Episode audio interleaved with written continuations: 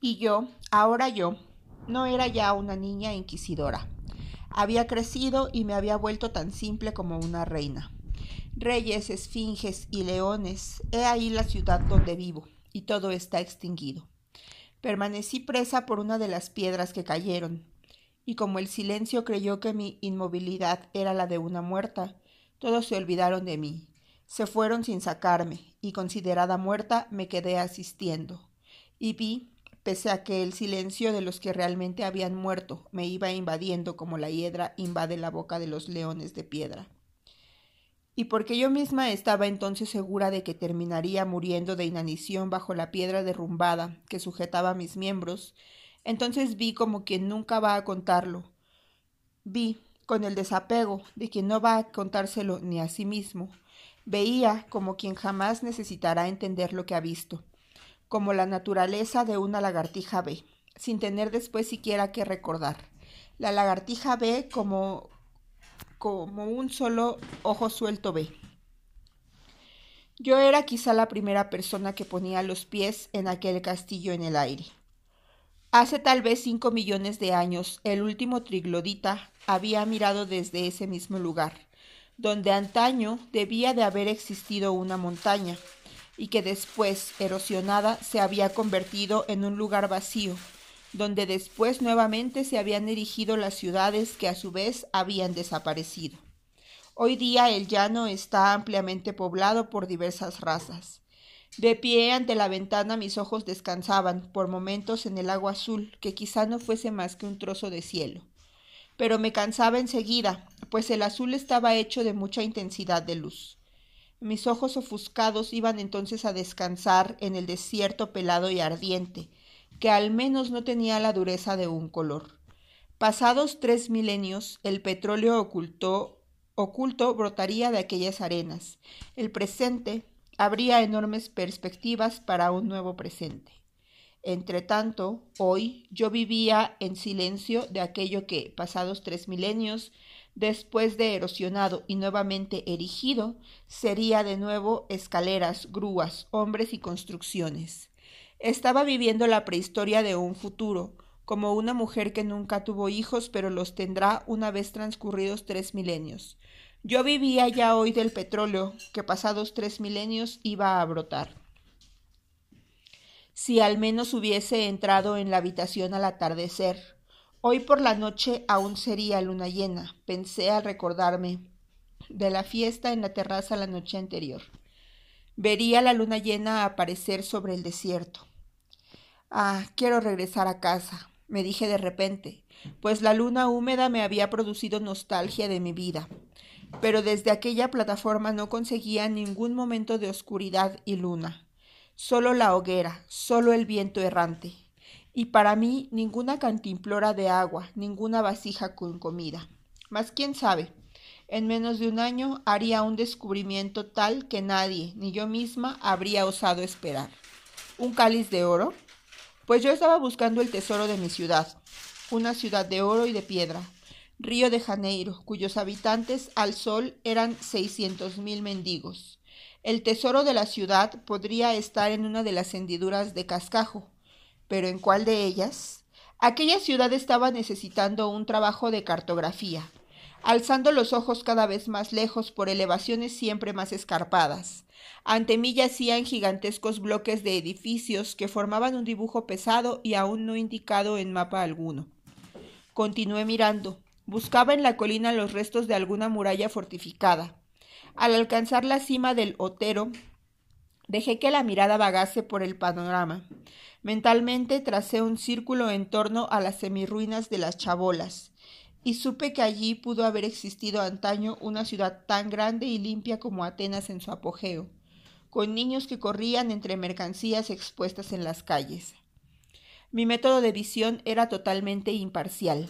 Trabajaba directamente con las evidencias visuales y sin permitir que sugestiones ajenas a la visión predeterminasen mis conclusiones.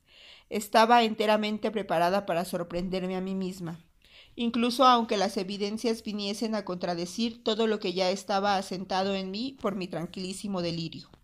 Sé, por mi propio y único testimonio, que al inicio de este trabajo mío de investigación no tenía la menor idea del tipo de lenguaje que me sería revelado poco a poco hasta que pudiese un día llegar a Constantinopla.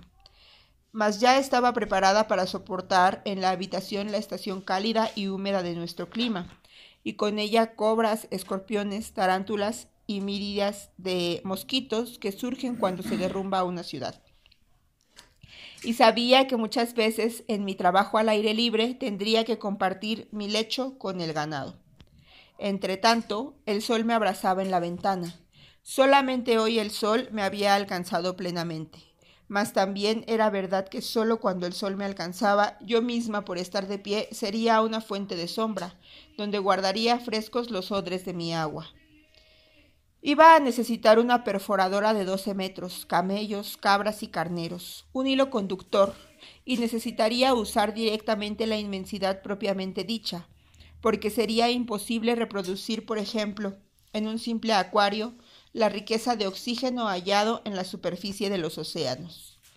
Para mantener sin desmayo mi ánimo de trabajo, procuraría no olvidar que los geólogos saben ya que en el subsuelo del Sahara hay un inmenso lago de agua potable. Recuerdo que leí eso y que en el mismo Sahara los arqueólogos han desterrado restos de utensilios domésticos y de antiguas colonizaciones. Hace siete mil años, había leído yo, en aquella región del miedo, se había desarrollado una agricultura próspera. El desierto tiene una humedad que es preciso encontrar nuevamente. ¿Cómo debería trabajar? Para sujetar las dunas tendría que plantar dos millones de árboles verdes, sobre todo eucaliptos. Siempre antes de dormir acostumbro a leer cualquier cosa, y he leído mucho sobre las cualidades del eucalipto. Y no olvidar, al comenzar el trabajo, estar preparada para equivocarme. No olvidar que el error muchas veces se había convertido en mi camino, siempre que no resultaba corto lo que pensaba o sentía. Entonces se producía una brecha, y si antes hubiese tenido valor, ya habría entrado por ella. Mas siempre sentí miedo del delirio y del error. Mi error, no obstante, debía ser el camino de una verdad, pues únicamente cuando me equivoco salgo de lo que conozco y entiendo. Sí, la verdad. Si la verdad fuese aquello que puedo entender, terminaría siendo tan solo una verdad pequeña de mi tamaño. La verdad tiene que estar exactamente en lo que jamás podré comprender y más tarde sería capaz de comprenderme ulteriormente, no sé, el hombre del futuro. El hombre del futuro nos entenderá como somos hoy, distraídamente, con alguna ternura distraída, acariciará nuestra cabeza como nosotros hacemos con el perro que se nos acerca y nos mira desde dentro de su oscuridad, con ojos mudos y afligidos. Él, el hombre del futuro, nos acariciaría, comprendiéndonos remotamente, como yo remotamente después iba a entenderme, bajo la memoria de la memoria de la memoria, ya perdida de un tiempo de dolor, no sabiendo que nuestro tiempo de dolor iba a pasar del mismo modo que el niño pequeño no es un niño estático, sino un ser que crece. Bien, además de sujetar las dunas con eucaliptos, tenía que recordar, si fuese necesario, que el arroz prospera en terreno salobre, cuyo alto contenido en sal ayuda a reducir. De eso también me acordaba por las lecturas nocturnas que yo a propósito procuraba que fuesen impersonales para que me ayudasen a dormir. ¿Y qué instrumentos me eran más necesarios para excavar? Piquetas, 150 palas, molinetes, aunque yo no supiese lo que era realmente un molinete, vagones pesados con ejes de acero, una forja portátil, amén de clavos y bramantes. En cuanto a mi hambre, para mi hambre contaría con los dátiles de diez millones de palmeras, además de cacahuates y aceitunas, y debía saber de antemano que a la hora de rezar desde mi minarete solo podría rezar para las arenas. Pero para las arenas yo probablemente había estado preparado desde mi nacimiento sabría cómo rezarlas. Para eso no precisaría adiestramiento como la macumbeira, que no rezan para las cosas, sino que rezan las cosas. Preparada siempre lo había estado, tan adiestrada como lo fuera por el miedo. Recordé lo que estaba gritando mi memoria, y hasta aquel momento inútilmente que árabes y nómadas llaman al Sahara el Kela, la nada, Tanesruft, el país del miedo, Tinirí, la tierra más allá de las regiones de pastoreo. Para rezar las arenas, yo como ellas, ya había sido preparada por el miedo. Nuevamente envuelta por el excesivo calor, busqué los grandes lagos azules donde sumergí mi mirada reseca, lagos o manchas luminosas del cielo. Los lagos no eran ni feos ni bellos, y era solamente eso lo que aún aterraba a mi lado humano. Intenté pensar en el mar negro, intenté pensar en los persas descendiendo por los desfiladeros, mas tampoco en todo eso encontré ni belleza ni fealdad, solo las infinitas sucesiones del siglo, de siglos del mundo, lo cual de repente me resultó insoportable. Y me volví de improviso hacia el interior de la habitación, que en su ardor al menos no estaba poblado. No, en eso, en todo eso, ni había estado enloquecida ni fuera de mí. Se trataba solamente de una meditación visual. El peligro de meditar es, sin quererlo, comenzar a pensar, y pensar ya no es meditar. Pensar dirige hacia un objetivo. Lo menos peligroso es la meditación, ver, lo que prescinde de palabras de pensamiento. Sé que existe ahora un microscopio electrónico que muestra la imagen de un objeto 160 mil veces mayor que su tamaño natural, pero no llamaré alucinatoria a la visión que se tiene a través de ese microscopio. Incluso, aunque no se reconozca ya el pequeño objeto que el microscopio aumentó de tamaño monstruosamente. ¿Y si me hubiese engañado en mi meditación visual? Absolutamente probable, mas también en mis visiones puramente ópticas de una silla o de un jarrón, soy víctima del error. Mi testimonio visual de un jarrón o de una silla es erróneo en varios puntos. El error es uno de mis modos fatales de trabajo. Me senté nuevamente en la cama, mas ahora mirando la cucaracha sabía ya mucho más. Mirándola veía la inmensidad del desierto de Libia, en las proximidades del Eschele. La cucaracha, que allí me había precedido milenios antes y también había precedido a los dinosaurios. Ante la cucaracha yo era capaz de ver en la lejanía Damasco, la ciudad más vieja del planeta. En el desierto de Libia, cucarachas y cocodrilos. Durante todo el tiempo no quise pensar en lo que realmente había pensado, que la cucaracha es comestible como una langosta. La cucaracha era un crustáceo, me repugna el arrastre de los cocodrilos porque no soy un cocodrilo. Tengo horror al silencio lleno de escamas estratificadas del cocodrilo. Pero el asco me es necesario, como la polución de las aguas es necesaria para la procreación de lo que habita en ellas. El asco me guía y me fecunda. A través del asco veo una noche en Galilea. La noche en Galilea es como si en la oscuridad caminase la extensión del desierto, la cucaracha es una extensión oscura que camina. Estaba viviendo ya el infierno, por el que aún iba a pasar, pero no sabía si sería solamente pasar o si me quedaría ahí.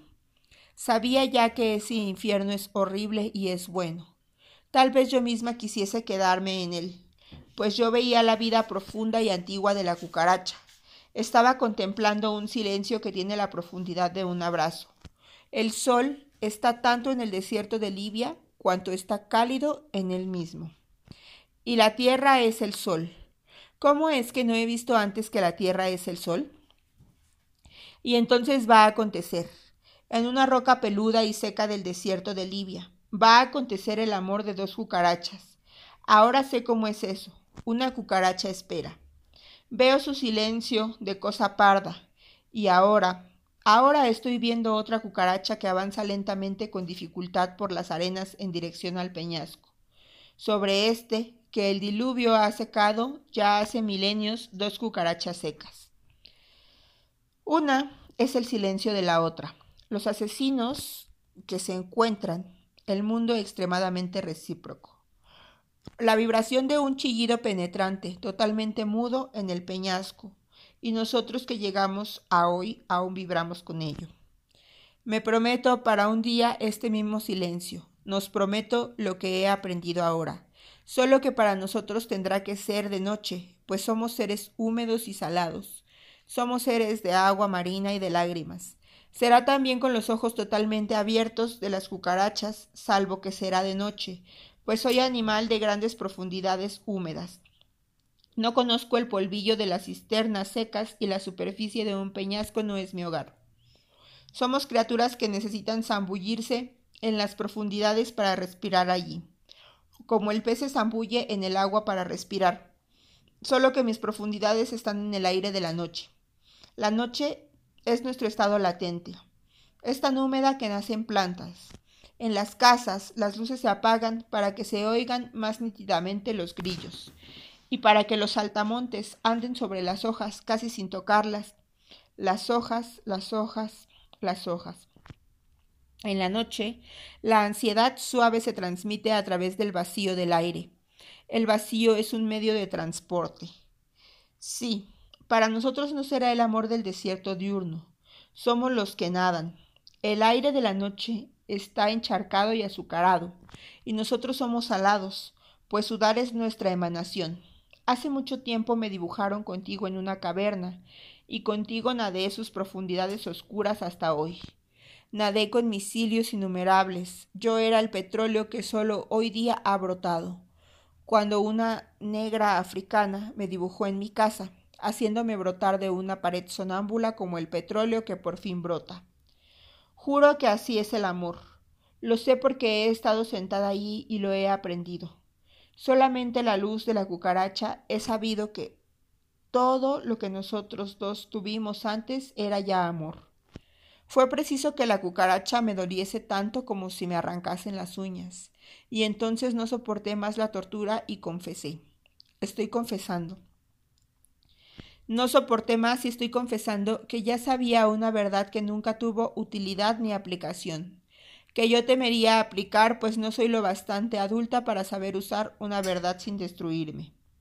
Si tú pudieses saber a través de mí, sin necesitar antes ser torturado, sin tener antes que ser partido en dos por la puerta de un armario, sin que antes sean quebradas tus envolturas de miedo que con el tiempo se fueron secando y transformando en envolturas de piedra, tal como las mías tuvieron que ser quebradas bajo la fuerza de una tenaza para que yo llegase a lo tierno neutro de mí. Si tú pudieses saber a través de mí, entonces aprende de mí. Que tuve que permanecer totalmente expuesta y perder todas mis maletas con sus iniciales grabadas. Adivíname, adivíname porque hace frío. Perder las envolturas de langosta da frío. Caliéntame con tu adivinación de mí. Compréndeme porque yo no me comprendo. Estoy solamente amando a la cucaracha y es un amor infernal.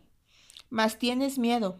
Sé que siempre has tenido miedo del ritual, pero cuando se ha sido torturada hasta llegar a ser un núcleo, entonces se pasa demoníacamente a querer, servir al ritual, incluso aunque el ritual sea acto de consumación propia. Del mismo modo que para tener incienso, el único medio es el de quemar incienso. Escucha porque estoy tan seria como una cucaracha que tiene cilios. Escucha, cuando una persona es el propio núcleo, no tiene ya divergencias. Es entonces la solemnidad de sí misma y no tiene ya miedo de consumirse al servir al ritual consumidor. El ritual es el propio procesarse de la vida del núcleo. El ritual no es exterior a ello. El ritual es inherente. La cucaracha tiene su ritual en su célula. El ritual, créeme porque pienso que estoy aprendiendo, el ritual es la marca de Dios.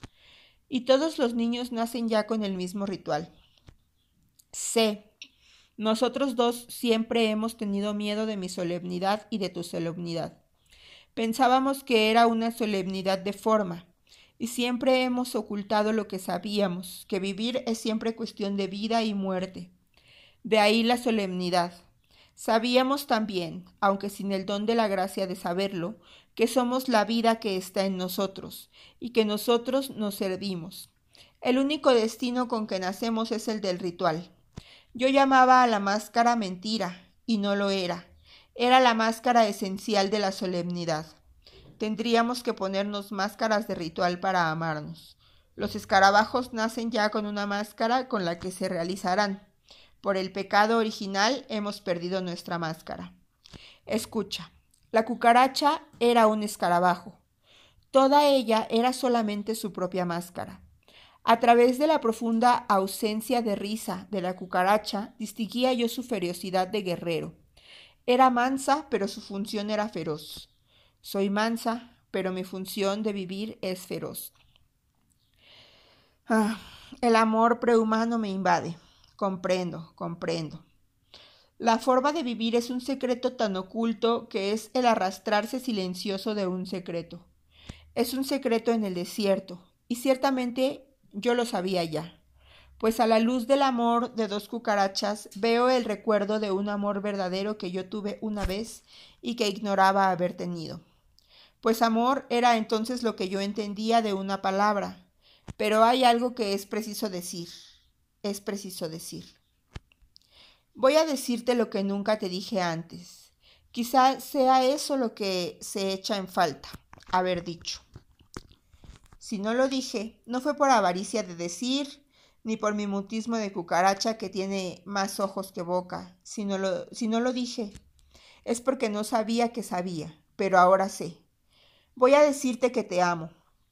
Sé que te dije eso antes y que también era verdad cuando te lo dije, pero es que solo ahora estoy realmente diciéndolo. Necesito decir antes de que yo... Oh, pero es la cucaracha quien va a morir, no yo. No preciso esta carta de condenado en una, sal, en una celda. No, no quiero asustarte con mi amor. Si te asustases conmigo, me asustaría contigo. No temas el dolor. Tengo ahora tanta certeza como la certeza de que en aquella habitación yo estaba viva y la cucaracha estaba viva. Tengo la certeza de esto, de que todo sucede por encima o por debajo del dolor. El dolor no es el nombre verdadero de eso que la gente denomina dolor. Escucha, estoy segura de ello, pues ahora que había dejado de debatirme, sabía tranquilamente que aquello era una cucaracha, que dolor no era dolor. Ah. Si hubiese sabido lo que iba a ocurrir en la habitación, habría llevado más cigarrillos. Me consumía de ganas de fumar. Ah. Si pudiese transmitirte el recuerdo, Solo ahora vivo de lo que nosotros dos ya hemos vivido sin saberlo. ¿Quieres recordar conmigo? Oh, sé que es difícil, mas vayamos hacia nosotros. En vez de superarnos, no tengas miedo ahora. Estás a salvo, porque al menos ya ha sucedido, a no ser que veas peligro en saber qué sucedió. Es que cuando nos amábamos, yo no sabía que el amor acontecía mucho más exactamente cuando no existía lo que llamábamos amor. Lo neutro del amor era eso, lo que nosotros vivíamos y despreciábamos. Estoy hablando de cuando nada acontecía, y a ese no acontecer lo llamábamos intervalo. Pero ¿cómo era ese intervalo? Era la enorme flor abriéndose, toda hinchada de sí misma, mi visión toda grande y trémula. Lo que miraba se coagulaba luego en mi mirar y se volvía mío. Mas no un coágulo permanente, si lo apretaba entre mis manos como un poco de sangre coagulada, se licuaba de nuevo entre mis dedos. Me acuerdo de mis dolores de garganta de entonces, las amígdalas inflamadas. La coagulación en mí era rápida y fácilmente se licuaba. Se me había pasado el dolor de garganta, te decía yo, como glaciares en verano y licuados los ríos fluyen. Cada palabra nuestra en el tiempo que denominábamos vacío, cada palabra era tan leve y estaba tan vacía como una mariposa. La palabra volteaba desde dentro contra la boca. Las palabras se decían, pero no las escuchábamos porque los glaciares licuados producían mucho estrépito al fluir. En medio del fragor líquido, nuestras bocas se mecían diciendo, y en la verdad solo veíamos las bocas moviéndose, pero no las oíamos. Mirábamos uno hacia la boca del otro, viéndola hablar, y poco importaba que no escuchásemos, o, en nombre de Dios, poco importaba. Y en nombre nuestro estaba a ver que la boca hablaba, y reíamos porque apenas prestábamos atención. Y no obstante, llamábamos a ese no escuchar desinterés y falta de amor. Pero en verdad, como decíamos, expresábamos la nada, y sin embargo, todo centellaba, como cuando lágrimas gruesas no se desprenden de los ojos. Por eso todo centellaba. En esos intervalos pensábamos que estábamos descansando uno de ser el otro. En verdad era el gran placer de no ser el otro, pues así cada uno de nosotros tenía dos. Todo terminaría cuando acabase lo que denominábamos intervalo de amor, y porque iba a terminar, presaba tembloroso con el propio peso de su fin ya en sí. Me acuerdo de todo eso como a través de un temblor de agua. ¿Será que nosotros originalmente no éramos humanos? ¿Y que por necesidad práctica no nos volvimos humanos? Eso me horroriza como a ti pues la cucaracha me miraba con su caparazón de escarabajo, con su cuerpo reventado, hecho de tubos y antenas, y blando cemento, y aquella era innegablemente una verdad anterior a nuestras palabras. Aquello era innegablemente la vida que hasta entonces yo no había querido. Entonces, entonces, por la puerta de la condenación comí la vida y fui comida para ella. Comprendía yo que mi reino es de este mundo, y esto lo entendía por la parte del infierno que hay en mí, pues en mí misma me he visto como es el infierno. El infierno es la boca que muerde y come la carne viva sanguinolienta. Y quien es comido grita con el regocijo en la mirada. El infierno es el dolor como gozo de la materia, y con la risa del gozo las lágrimas brotan de dolor y la lágrima que viene de la risa de dolor es lo contrario de la redención. Yo veía la inexorabilidad de la cucaracha con su máscara de ritual. Veía que el infierno era eso, la aceptación cruel del dolor, la solemne falta de piedad por el propio instinto. Amar más el ritual de vida que a uno mismo. Ese era el infierno, donde quien comía el rostro vivo del otro se revolcaba en la alegría del dolor. Por vez primera sentía yo con voracidad infernal el deseo de los hijos que nunca había tenido.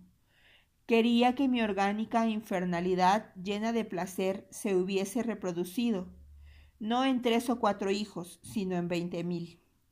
Mi supervivencia futura en los hijos es lo que sería mi verdadera actualidad, que es no solamente yo, sino mi gozosa especie sin interrumpirse nunca.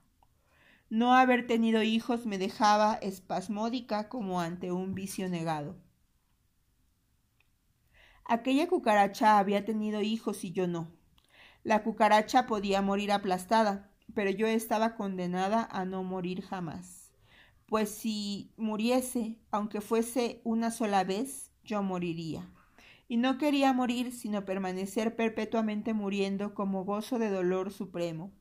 Estaba en el infierno traspasada de placer, como un zumbido sordo de los nervios del placer. Y todo eso, oh horror mío, todo eso ocurría en el amplio seno de la indiferencia. Todo eso perdiéndose a sí mismo en un destino en espiral. Y éste no se pierde a sí mismo. En ese destino infinito, hecho solamente de cruel actualidad, yo como una larva en mi más profunda inhumanidad, pues lo que hasta entonces se me había escapado era mi real inhumanidad. Yo y nosotros como larvas nos devoramos la carne en carne blanda. Y no hay castigo. He ahí el infierno, no hay castigo. Pues en el infierno gozamos de regocijo supremo de lo que sería el castigo. Del castigo hacemos en este desierto más un éxtasis de risa con lágrimas del castigo hacemos en el infierno una esperanza de gozo. ¿Era este entonces el otro lado de la humanización y de la esperanza? En el infierno, esa fe demoníaca de la que no soy responsable, y que es la fe en la vida orgiástica, la orgía del infierno es la apoteosis de lo neutro. La alegría del sabbat es la alegría de perderse en lo atonal. Lo que aún me asustaba era que hasta el mismo horror no punible iba a ser generosamente reabsorbido por el abismo del tiempo interminable, por el abismo de las alturas interminables, por el profundo abismo de Dios absorbido por el seno de una indiferencia, tan distinta de la indiferencia humana. Pues aquella era una indiferencia interesada, una indiferencia que se cumple, era una indiferencia extremadamente enérgica, y todo en silencio, en aquel infierno mío, pues las risas forman parte del volumen del silencio. Solo en el ojo centellaba el placer indiferente, mas la risa estaba en la sangre misma y no se oye. Y todo esto es en este mismo instante, es en el ahora, mas al mismo tiempo el instante actual es del todo remoto por causa del tamaño, grandeza de Dios. Por causa del enorme tamaño perpetuo es por lo que incluso lo que ya existe es remoto. En el mismo instante en que se quiebra en el armario la cucaracha también, ella es remota respecto al seno de la grande indiferencia interesada que la absorbe impunemente. La grandiosa diferencia, ¿era esto lo que existía dentro de mí? La grandeza infernal de la vida, pues ni mi cuerpo me delimita, la misericordia hace que mi cuerpo no me delimite. En el infierno el cuerpo no me delimita, y a eso llamo alma. Vivir la vida que no es ya la de mi cuerpo, a eso llamo alma impersonal. Mi alma impersonal me quema. La grandiosa indiferencia de un astro es el alma de la cucaracha. El astro es la propia demasía del cuerpo de la cucaracha. La cucaracha y yo aspiramos a una paz que no puede ser nuestra. Es una paz más allá del tamaño y del destino, suyo y mío. Y porque mi alma es tan ilimitada, que ya no es yo, y porque está tan allende de mí, siempre estoy lejos de mí misma. Me soy inalcanzable, como me es inalcanzable un astro. Me contorsiono para conseguir alcanzar el tiempo actual que me rodea, pero sigo lejana, en relación con este mismo instante. El futuro, ay de mí, me es más cercano que el instante presente.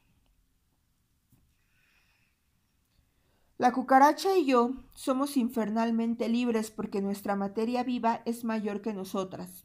Somos infernalmente libres porque mi propia vida es tan poco encajable dentro de mi cuerpo que no consigo utilizarla. Mi vida es más utilizada por la tierra que por mí. Soy tanto mayor que aquello que yo llamaba yo, que solo poseyendo la vida del mundo me poseería a mí misma, sería necesaria una horda de cucarachas para formar un punto ligeramente sensible en el mundo. No obstante, una sola cucaracha, solo por su atención vida, esa única cucaracha es el mundo. La parte más inalcanzable de mi alma, y que no me pertenece es aquella que limita con mi frontera, de lo que ya no es yo y a la cual me doy. Toda mi ansia ha sido esta proximidad infranqueable y excesivamente próxima. Soy más aquello que no está en mí. Y he aquí que la mano que yo aferraba me ha abandonado. No, no. Soy yo quien solté la mano porque ahora tengo que ir sola. Si consigo regresar del reino de la vida, volveré a tomar tu mano y la besaré, agradecida por haberme esperado, por haber esperado a que mi camino pasase, y a que yo volviese delgada, famélica y humilde, con hambre solo de poco, con hambre solo de menos. Porque allí sentada y quieta había pasado a querer vivir mi propio alejamiento, como único modo de vivir mi actualidad. Y eso en apariencia inocente, eso era nuevamente un placer que se parecía a un gozo horrendo y cósmico. Para revivirlo suelto tu mano, porque en ese gozar no había piedad. Piedad es ser hijo de alguien o de algo, pero ser el mundo es la crueldad. Las cucarachas se roen y se matan y se penetran en la procreación y se comen en un eterno verano crepuscular. El infierno es un verano hirviente y crepuscular. La actualidad no ve la cucaracha. El tiempo presente la mira desde tan gran distancia que desde las alturas no la distingue, y solamente ve un desierto silencioso. El tiempo presente no sospecha siquiera en el desierto desnudo la orgiástica fiesta de gitanos, donde reducidos a pequeños chacales nos comemos riendo, riendo de dolor y libres. El misterio del destino humano es que somos fatales, mas tenemos la libertad de cumplir o no nuestro hado. De nosotros depende realizar nuestro destino final. Mientras que los seres no humanos, como la cucaracha, realizan su propio ciclo completo, sin errar jamás, porque no eligen, mas de mí depende llegar libremente a ser lo que fatalmente soy. Soy dueña de mi fatalidad, y si decidiese no cumplirla, quedaría fuera de mi naturaleza específicamente viva. Mas si realizo mi núcleo neutro y vivo, entonces dentro de mi propia especie estaré siendo específicamente humana. Pero es que volverse humano puede transformarse en el ideal y ahogarse bajo redundancias. Ser humano no debería ser un ideal para ser el hombre que es faltamente humano. Ser humano debe ser el modo como yo, cosa viva, obedeciendo libremente el camino de lo que está vivo, soy humana. Y no necesito siquiera cuidar de mi alma, ella cuidará fatalmente de mí. Y no tengo que hacer un alma para mí misma, Solo tengo que elegir vivir. Somos libres y este es el infierno. Pero hay tantas cucarachas que parece una plegaria. Mi reino es de este mundo, y mi reino no era solamente humano. Yo sabía, pero saber eso extendería la vida-muerte, y un hijo en mi vientre estaría amenazado por la voracidad de la propia vida-muerte y sin que una palabra cristiana tuviese sentido, pero es que hay tantos hijos en el vientre que parece una plegaria.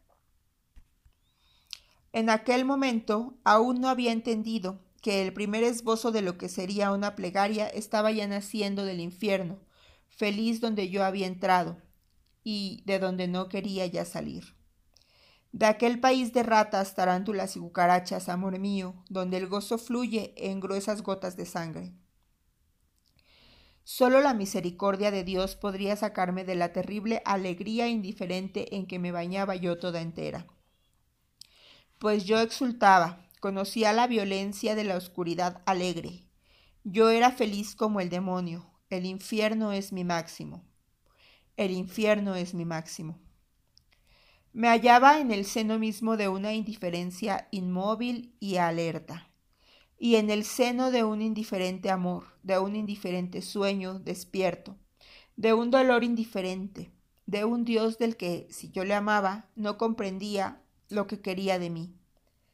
Sé que Él quería que yo fuese su igual, que me igualase a Él por un amor del que yo no era capaz, por un amor tan grande que sería a la vez personal y tan indiferente, como si yo no fuese una persona. Él quería que yo fuese con él el mundo. Quería mi divinidad humana, y eso había comenzado por un despojamiento inicial de lo humano construido. Y yo había dado el primer paso, pues al menos sabía ya que ser humano es una sensibilización, no un orgasmo de la naturaleza. Es que solo por una anomalía de la naturaleza, en vez de ser el Dios como los otros seres le son, en vez de ser le, queríamos verle. Y lo conseguiríamos si fuésemos tan grandes como él. Una cucaracha es mayor que yo porque su vida se entrega tanto a él. Que ella viene del infinito y va hacia el infinito sin saberlo. Jamás es discontinua. Había dado el primer gran paso, pero ¿qué me había ocurrido? Había caído en la tentación de ver, en la tentación de saber y de sentir. Mi grandeza, a la búsqueda de la grandeza de Dios, me había llevado a la grandeza del infierno. No conseguía entender su organización, sino a través del espasmo de una exultación demoníaca. La curiosidad me había expulsado de la comodidad, y yo encontraba al Dios indiferente que es todo bondad, porque no es ni ruin ni bueno. Me hallaba en el seno de una materia, que es la explosión indiferente de sí misma. La vida tenía la fuerza de una indiferencia titánica. una titánica indiferencia interesada en caminar. Y yo, que había querido caminar con ella, había quedado atrapada por el placer que me volvía solamente infernal. La tentación del placer. La tentación es comer directamente en el origen. La tentación es comer en la ley. Y el castigo es no querer ya dejar de comer y comerse a sí mismo, pues soy materia igualmente comestible. Y yo buscaba la condenación como una alegría. Buscaba lo más orgiástico de mí misma. Nunca descansaría ya. Había robado el caballo de casa de un rey de la alegría. Ahora yo era peor que yo misma. Nunca más descansaré. Robé el caballo de casa del rey del Sabbat. Si me duermo un instante, el eco de un relincho me despierta, y es inútil no ir. En la oscuridad de la noche su resuello me despierta. Finjo que duermo, pero en el silencio del corcel respira. Nada dice, pero respira, espera y respira. Todos los días será lo mismo. Ya al atardecer comienzo a ponerme melancólica y pensativa. Sé que el primer tambor de la montaña traerá la noche. Sé que el tercero me habrá ya envuelto en su estrépito. Al quinto tambor estaré ya inconsciente en mi codicia, hasta que de madrugada, con los últimos tambores levísimos, me encontraré sin saber cómo, junto a un arroyo, sin saber jamás lo que hice, al lado de la enorme y fatigada cabeza del caballo. ¿Cansada de qué? ¿Qué hicimos los que trotamos en el infierno de la alegría? Hace dos siglos que no voy. La última vez que descendí de la silla adornada era tan grande mi tristeza humana que juré que nunca más iría. El trote, no obstante, continúa en mí. Converso, arreglo la casa, sonrío, pero sé que el trote está en mí. Siento su falta como quien muere, no puedo ya dejar de ir. Y sé que de noche, cuando él me llame, iré. Quiero que una vez más el caballo conduzca mi pensamiento. Con él aprendí, si es pensamiento, esta hora entre ladridos. Los canes ladran. Comienzo a entristecerme porque sé, con la mirada ya resplandeciente, que iré. Cuando de noche él me llama hacia el infierno, acudo. Desciendo como un gato por los tejados, nadie sabe, nadie ve. Me presento en la oscuridad muda y fulgurante. Detrás de nosotros corren 153 flautas. Delante de nosotros un clarinete nos alumbra y nada más me es dado saber. De madrugada nos veremos exhaustos junto al arroyo, sin saber qué crímenes hemos cometido hasta llegar la madrugada.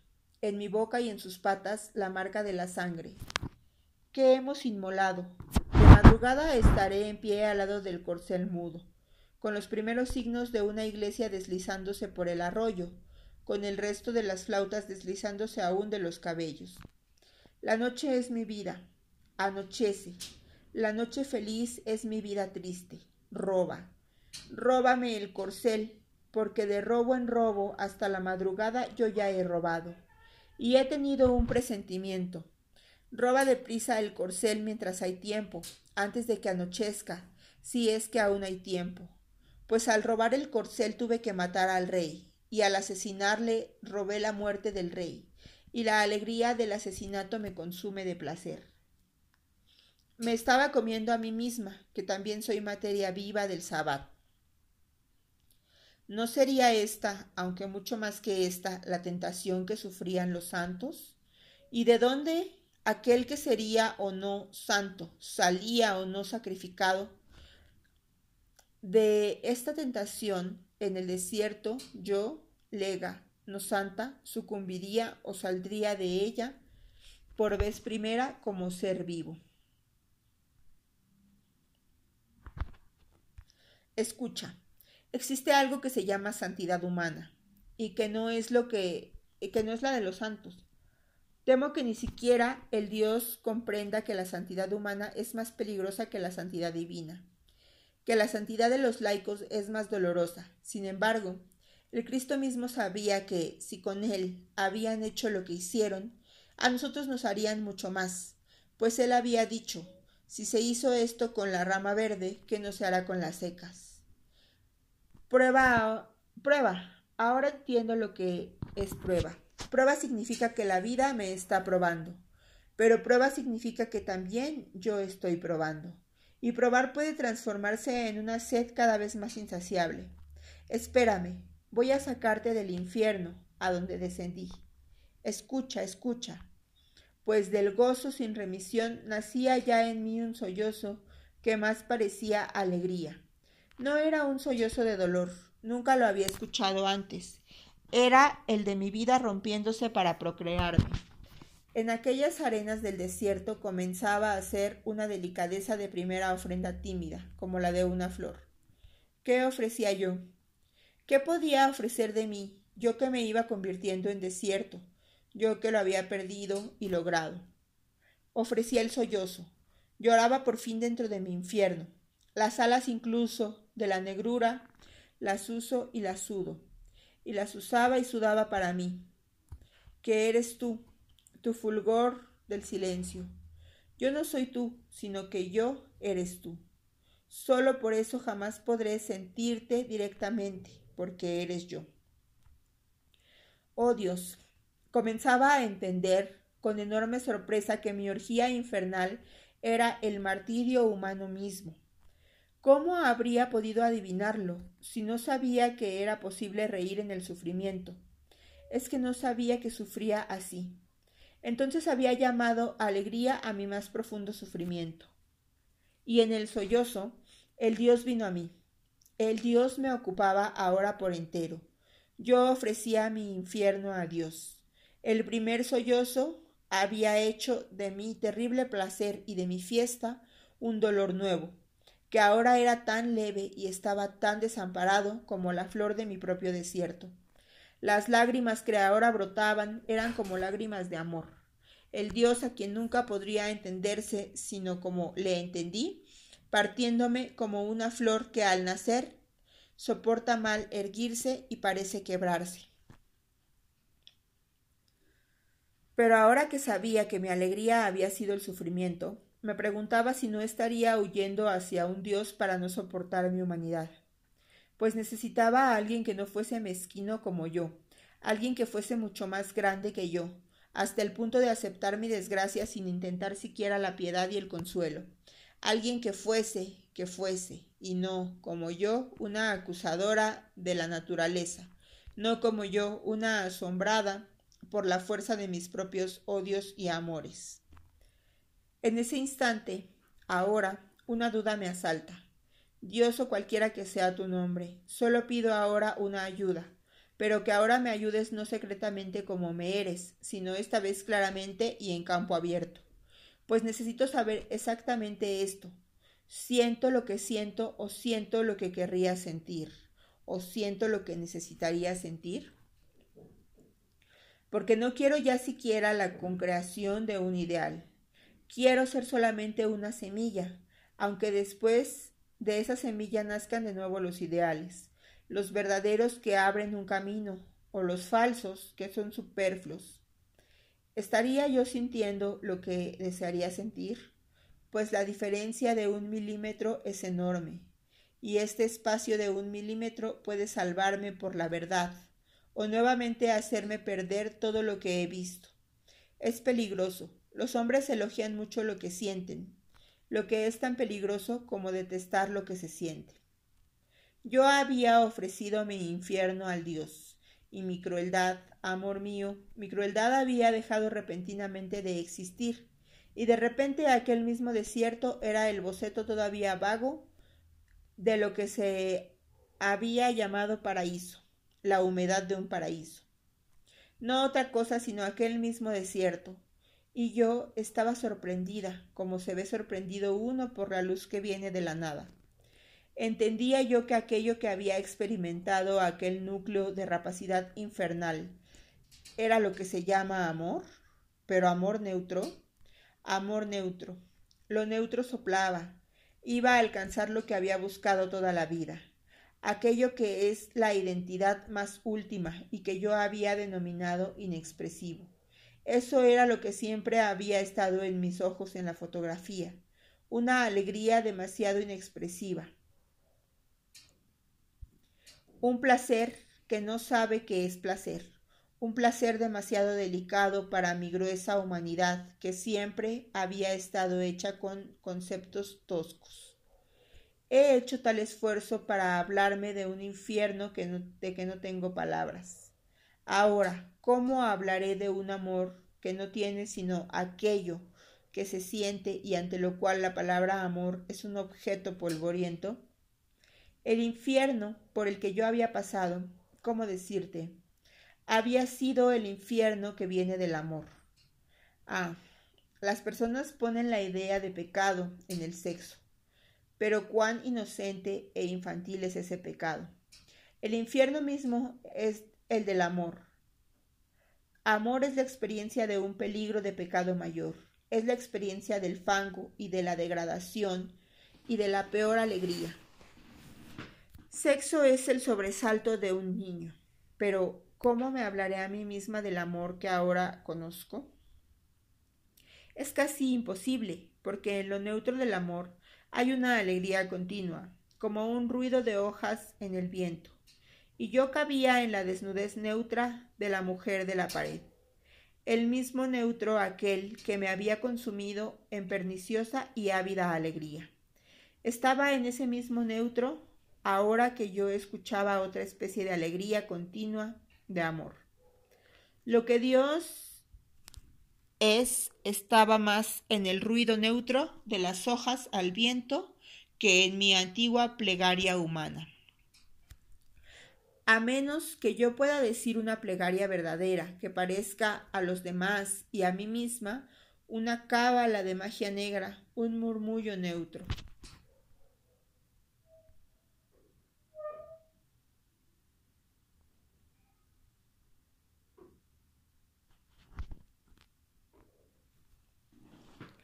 En ese murmullo, sin ningún sentido humano, sería mi identidad tocando la identidad de las cosas. Sé que en relación con lo humano, esa plegaria neutra sería una monstruosidad, pero en relación con lo que es Dios, sería ser. Me había visto obligada a entrar en el desierto para saber con espanto que el desierto está vivo, para saber que una cucaracha es la vida, había retrocedido hasta saber que en mi vida, que en mí, la vida más profunda está antes de lo humano. Y para eso había tenido el valor diabólico de abandonar los sentimientos. Había tenido que negar valor humano a la vida para poder entender la dimensión, mucho más que humana, del Dios. Había yo pedido la cosa más peligrosa y prohibida, arriesgando mi alma me habría atrevido a exigir ver a Dios? Y ahora estaba como ante él, y no entendía. Estaba inútilmente en pie ante él, y estaba nuevamente ante la nada. A mí, como a todo el mundo, se me había dado todo, pero había querido más, había querido conocer ese todo, y había venido mi alma para saber. Ahora entendía que no la había vendido al diablo, sino a alguien mucho más peligroso a Dios, que me había dejado ver, pues él sabía que yo no sabría ver lo que viese. La explicación de un enigma es la repetición del enigma. ¿Qué eres? Y la respuesta es eres. ¿Existes? Y la respuesta es existes. Yo tenía la capacidad de preguntar, pero no la de escuchar la respuesta. No, ni la pregunta había sabido yo plantearla. No obstante, la respuesta se imponía a mí desde mi nacimiento. Había sido a causa de la respuesta continua por lo que yo, recorriendo el camino inverso, me había visto obligada a buscar a qué pregunta correspondía. Entonces me había extraviado en un laberinto de preguntas y planteaba preguntas al azar, esperando que una de ellas correspondiese ocasionalmente a la respuesta, y entonces pude yo comprender la respuesta. pero era como una persona que, habiendo nacido ciega y no teniendo a nadie a su lado que viese, no pudiese siquiera formular una pregunta acerca de la visión. No sabría que existía la visión. Pero, como en realidad la visión existía, aun cuando esa persona no lo supiese por sí misma y no hubiese escuchado hablar de ello, estaría tensa, inquieta, atenta, sin saber preguntar sobre algo que no sabía que existía sentiría la carencia de lo que debía ser suyo. No, no te lo he contado todo. Todavía quería ver si huía, contándome a mí misma solo un poco. Pero mi liberación solo se producirá si tengo el impudor de mi propia incomprensión. Porque sentada en la cama me dije entonces, me lo dijeron todo, y mira lo que es todo. Es una cucaracha que está viva y que está a punto de morir y entonces miré el pestillo de la puerta. Después miré la madera del armario. Miré el cristal de la ventana. Mira lo que es todo. Es un trozo de cosa. Un trozo de hierro, un guijo de cristal. Y me dije, mira por lo que he luchado, para tener exactamente lo que ya tenía antes. Me he arrastrado hasta que las puertas se me han abierto, las puertas del tesoro que buscaba. Y mira lo que era el tesoro el tesoro era un trozo de metal, era un trozo de cal de pared, era un trozo de materia hecha de cucaracha. Desde la prehistoria yo había comenzado mi marcha por el desierto, y sin estrella para guiarme, solo la perdición guiándome, solo el extravío guiándome, hasta que casi muerta por el éxtasis del cansancio, iluminada de pasión, por fin había encontrado el cofrecillo, y en el cofrecillo centellante de gloria el secreto escondido el secreto más antiguo del mundo, opaco, pero que me cegaba con el resplandor de su existencia simple, que centellaba ahí con una gloria que me hacía daño a los ojos. Dentro del cofrecillo, el secreto. Un trozo de cosa, un trozo de hierro, una antena de cucaracha, un yeso de pared. Mi agotamiento se postraba a los pies del trozo de cosa, adorándolo infernalmente. El secreto de la fuerza era la fuerza, el secreto del amor era el amor. Y la alegría del mundo es un pedazo opaco de cosa. Lo opaco me reverberaba en los ojos. El secreto de mi trayectoria milenaria de orgía, muerte, gloria y sed, hasta que finalmente encontré lo que siempre había yo tenido, y para eso había debido morir antes. Ah, estoy siendo tan directa que llego a parecer simbólica. Un trozo de cosa el secreto de los faraones, y por causa de ese secreto, yo casi había entregado mi vida. Más, mucho más, para lograr ese secreto que ahora mismo seguía sin entender. Daría de nuevo mi vida. Me había aventurado por el mundo en busca de la pregunta que es posterior a la respuesta. Una respuesta que seguía siendo secreta, incluso al ser revelado a qué pregunta correspondía. Yo no había encontrado una respuesta humana al enigma, más, mucho más. Oh, mucho más. Había encontrado el enigma mismo. Me había dado demasiado. ¿Qué haría yo con lo que me habían dado? Que no sé, que no se dé a los perros la cosa santa. Y ni siquiera tocaba yo la cosa, solo tocaba el espacio que va de mí al nudo vital. Me hallaba dentro de la zona de vibración unida y controlada de nudo vital. El nudo vital vibraba con la vibración de mi llegada. Mi mayor aproximación posible se detiene a la distancia de un paso. ¿Qué me impide dar ese paso hacia adelante? Es la irradiación opaca, simultáneamente de la cosa y de mí. Por semejanza nos repelimos, por semejanza no entramos el uno en el otro. ¿Y si se diese ese paso? No sé, no sé pues la cosa nunca puede realmente tocarse. El nudo vital es un dedo que señala, y aquello que fue señalado despierta, como un miligramo de radio en la oscuridad tranquila. Entonces se oyen los grillos mojados. La luz del miligramo no altera la oscuridad. Pues la oscuridad no es iluminable, la oscuridad es un modo de ser. La oscuridad es el mundo vital de la oscuridad y nunca se toca el nudo vital de una cosa. Para mí, la cosa tendría que reducirse a ser solamente aquello que rodea lo intocable de la cosa. Dios mío, dame lo que hiciste. ¿O ya me lo diste? ¿Soy yo quien no puedo dar el paso que me dará lo que ya hiciste?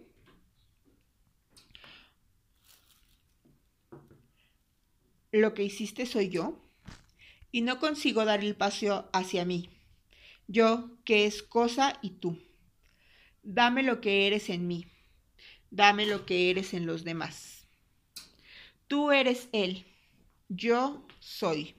Yo soy porque cuando toco le veo. Pero Él, el hombre, se ocupa de lo que le diste y se envuelve en una capa hecha especialmente para que yo la toque y la vea. Y quiero algo más que la capa que también amo. Quiero lo que te amo. Pero yo solo había encontrado, además de la capa, el enigma mismo, y temblaba entera por miedo al Dios. Tiemblo de miedo y adoración por lo que existe.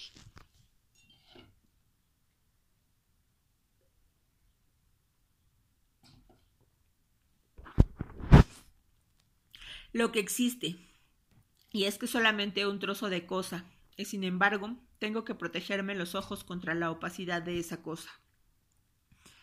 Ah, la violenta inconsistencia amorosa de lo que existe supera la posibilidad de mi conciencia. Tengo miedo de tanta materia. La materia vibra de atención, vibra de proceso, vibra de actualidad inherente. Lo que existe golpea en las olas fuertes contra el grano inquebrantable que soy, y este grano rueda entre abismos de oleadas tranquilas de existencia. Rueda y no se disuelve. Ese grano semilla. ¿De qué soy la semilla? Semilla de cosa, semilla de existencia, simiente de esas mismas oleadas de amor neutro. Yo, persona, soy un germen. El germen solo es sensible, esta es su única inherencia particular. El germen dulce, el germen está ávido y es experto. Mi avidez es más inicial hambre. Soy pura porque estoy ávida. Del germen que soy también está hecha esta materia alegre, la cosa, que es una existencia satisfecha de procesarse, profundamente ocupada solo en procesarse, y el proceso vibra entero, ese trozo de cosa del cofrecillo es el secreto del cofre. Y el propio cofre también está hecho del mismo secreto. El cofrecillo donde se encuentra la joya del mundo. También el cofrecillo está hecho del mismo secreto. Ah, y todo eso no lo quiero. Odio lo que he logrado ver. No quiero ese mundo hecho de cosa.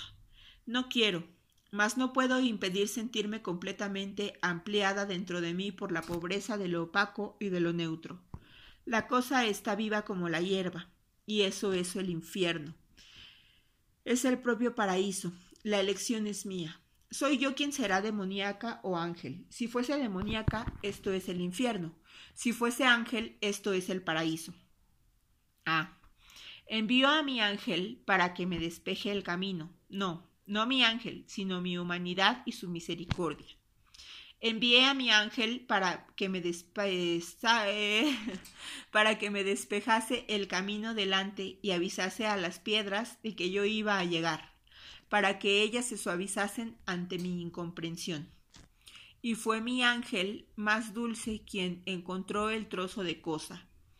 Él no podía encontrar sino lo que era, pues incluso cuando algo cae del cielo es un meteorito, es decir, un trozo de cosa.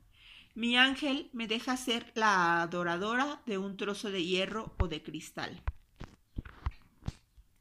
Pero a mí me correspondería impedirme el dar nombre a la cosa. El nombre es una añadidura e impide el contacto con la cosa. El nombre de la cosa es un intervalo para la cosa. La voluntad de añadidura es grande, porque la cosa desnuda es tan tediosa. Ah, entonces por eso había sentido yo siempre una especie de amor por el tedio y un continuo odio, porque el tedio es insípido y se parece a la cosa misma. y no había sido lo bastante grande. Solo los grandes aman la monotonía. El contacto con el supersonido de lo atonal tiene una alegría inexpresiva que solo la carne con el amor tolera. Los grandes tienen la cualidad vital de la carne y no solo toleran lo atonal, sino que aspiran a ello.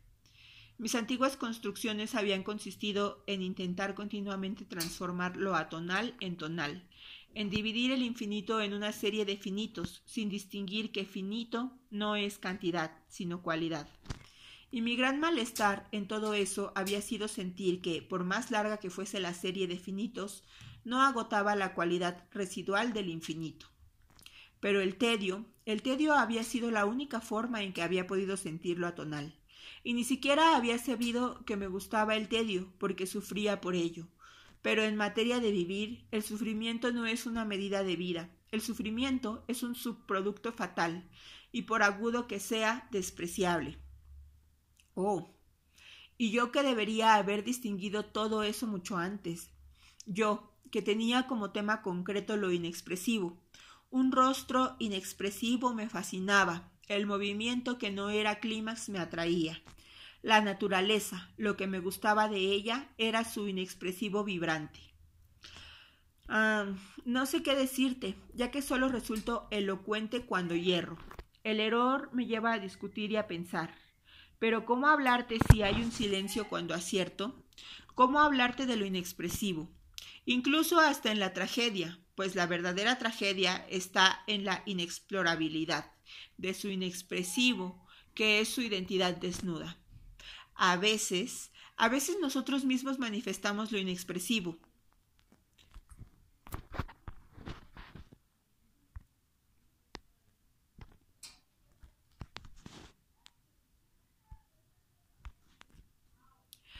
A veces nosotros mismos manifestamos lo inexpresivo. En el arte se hace eso, en el amor corporal también. Manifestar lo inexpresivo es crear, en el fondo. Somos tan felices, pues no hay una forma única de entrar en contacto con la vida.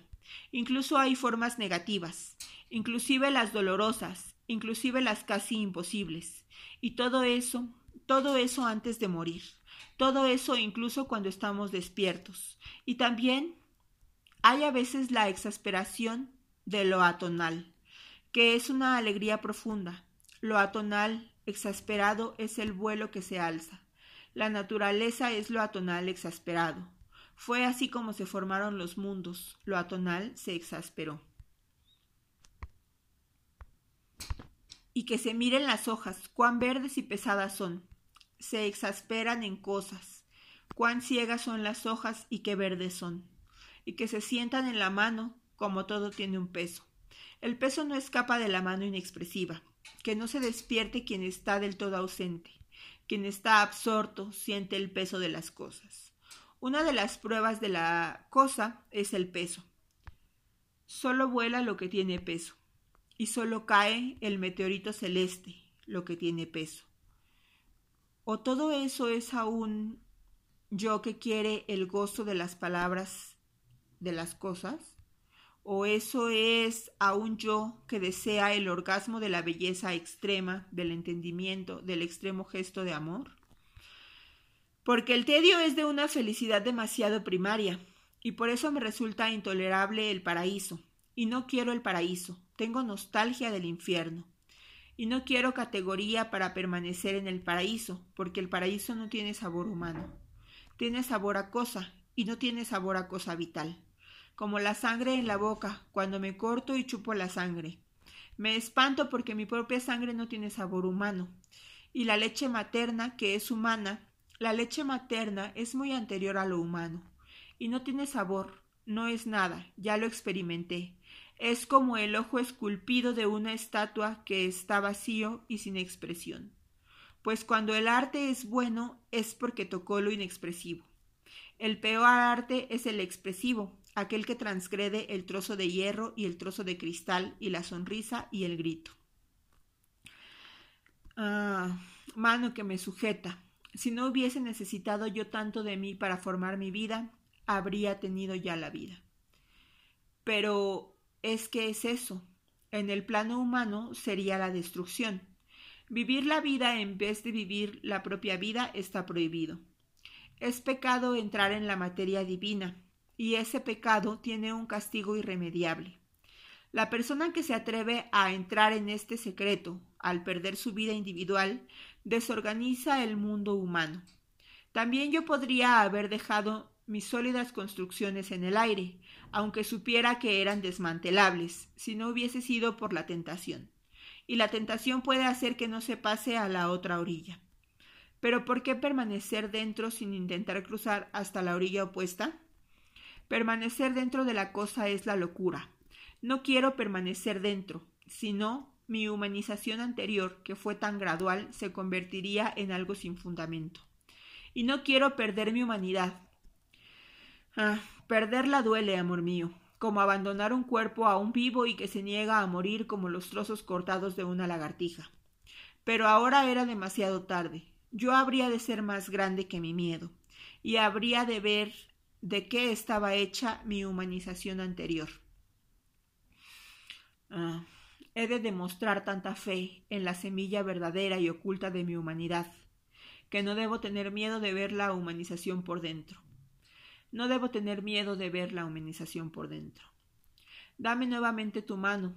Aún no sé cómo consolarme de la verdad. Mas siente un instante conmigo la mayor falta de creencia en la verdad de la humanización sería pensar que la verdad destruiría la humanización. Espérame, espera.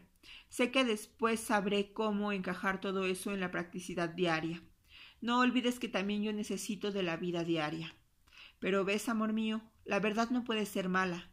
La verdad es lo que es, y exactamente por ser inmutablemente lo que es, tiene que ser nuestra gran seguridad así como el haber deseado al padre o a la madre es tan fatal que esto ha tenido que ser nuestro fundamento. Así pues, ¿entiendes por qué tendría miedo de comer el bien y el mal? Si ellos existen es porque esto es lo que existe. Espérame, sé que voy hacia una cosa que duele, porque estoy perdiendo otras, pero espera que continúe un poco más, que todo eso, quién sabe, podrán hacer un nombre. Un nombre sin palabra, pero que quizá arraigue la verdad en mi formación humana. No te asustes de ver cuán asustada estoy. No puede ser malo contemplar la vida en su plasma. Es peligroso, es pecado, pero no puede ser malo, porque estamos hechos de ese plasma. Escucha, no te asustes. Recuerda que he comido del fruto prohibido, y sin embargo no he sido fulminada por la orgía del ser. Entonces escucha, eso quiere decir que me salvaré aún más de lo que me salvaría si no hubiese comido de la vida. Escucha porque he sumergido en el abismo, me he sumergido en el abismo. Comienzo a amar el abismo de que estoy hecha. La identidad puede ser peligrosa por causa del intenso placer que se convertiría solamente en placer. Pero ahora acepto amar la cosa. Pues el estado de gracia existe permanentemente. Estamos siempre salvados. Todo el mundo está en estado de gracia. Solo cuando a una persona la fulmina la dulzura advierte que está en gracia. Sentir que está en gracia es el don, y pocos se arriesgan a conocer eso en sí mismos. Mas no hay peligro de perdición, ahora lo sé. El estado de gracia es inmanente. Escucha, yo estaba habituada solamente a trascender. La esperanza era un emplazamiento para mí. Nunca había dejado mi alma libre y me había organizado deprisa como persona, porque es demasiado arriesgado perder la forma. Mas ahora veo lo que me acontecía en verdad. Tenía tan poca fe que había inventado solamente el futuro. Creía tan poco en lo que existe que remitía la actualidad a una promesa y a un futuro. Pero descubro que ni siquiera es necesario tener esperanza. Es mucho más grave. Ah, Sé que estoy de nuevo enredándome en lo peligroso y que debería callarme para mí misma. No se debe decir que la esperanza no es necesaria, pues esto podría llegar a transformarse, ya que soy débil, en arma destructora, y para ti mismo en arma utilitaria de destrucción. Yo podría no entender y tú podrías no comprender que prescindir de la esperanza en verdad significa acción, y hoy no. No es destructor. Espera, déjame entendernos. Se trata de un asunto prohibido, no porque sea malo, sino porque nos ponemos en peligro. Sé que si abandono lo que fue una vida toda organizada por la esperanza, sé que abandonar todo eso en favor de ese algo más amplio que es estar vivo, abandonar todo eso duele como separarse de un hijo aún no nacido. La esperanza es un hijo aún no nacido, solo prometido, y eso hace daño. Mas sé que al mismo tiempo quiero y no quiero contenerme más. Es como la agonía de la muerte, algo en la muerte quiere liberarse y al mismo tiempo teme abandonar la seguridad del cuerpo. Sé que es peligroso hablar de la falta de esperanza, pero escucha, se está produciendo en mí una alquimia profunda. Y fue en el fuego del infierno donde se forjó. Y eso me da el derecho principal, el de equivocarme.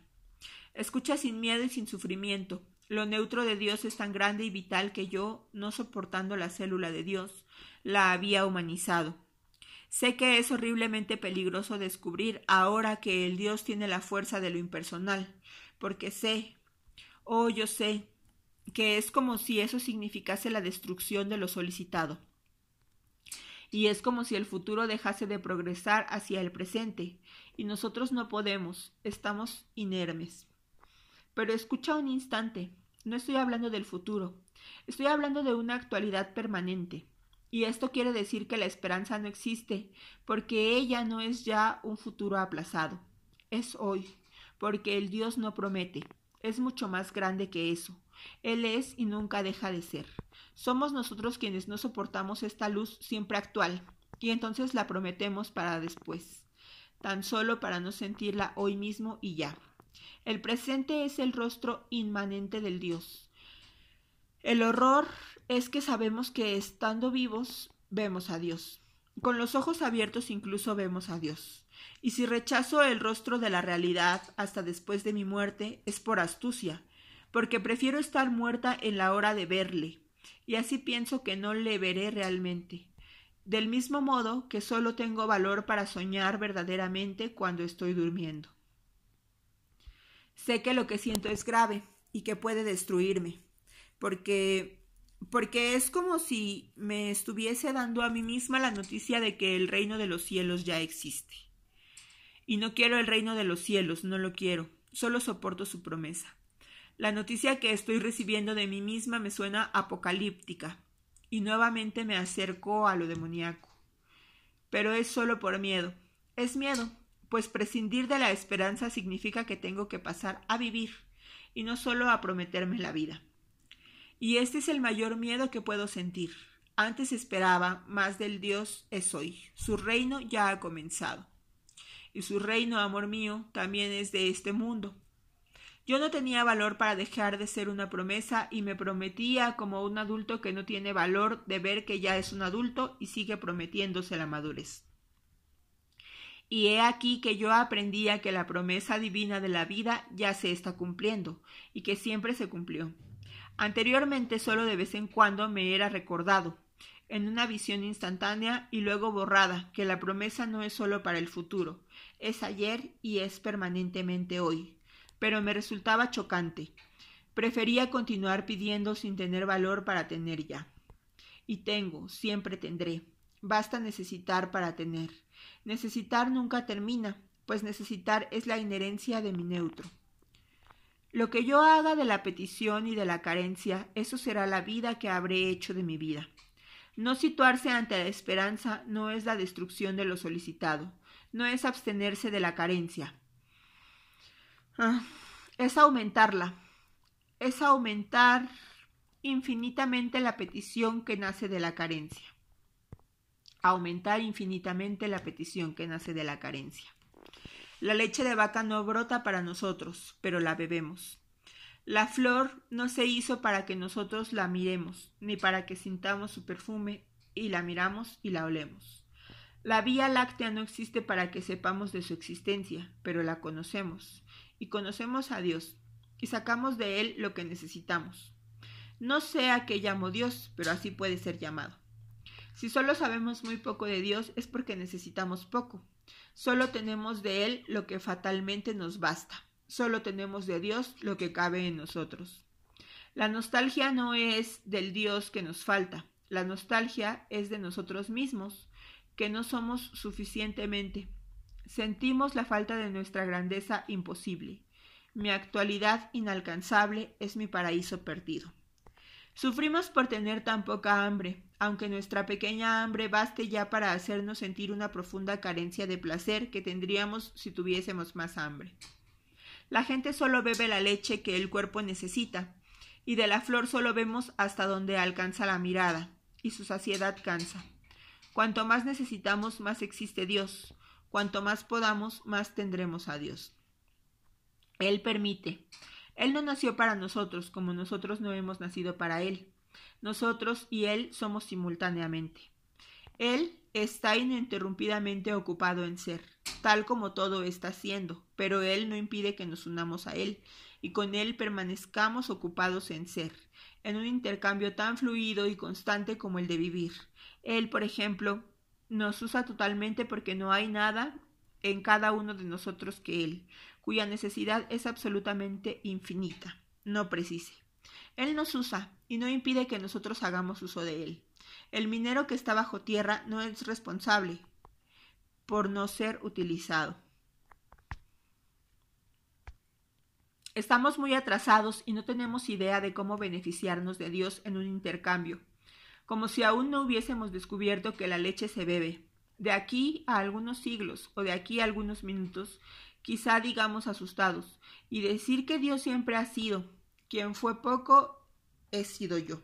Como diríamos del petróleo, que finalmente hemos necesitado hasta el punto de extraerlo de la tierra, como un día lloraremos a los que mueran de cáncer sin emplear el remedio que existe. Ciertamente todavía no hemos necesitado no morir de cáncer, todo existe. Quizás seres de otro planeta sepan ya las cosas y vivan en un intercambio para ellos natural. Sin embargo, para nosotros el intercambio sería santidad y perturbaría completamente nuestra vida.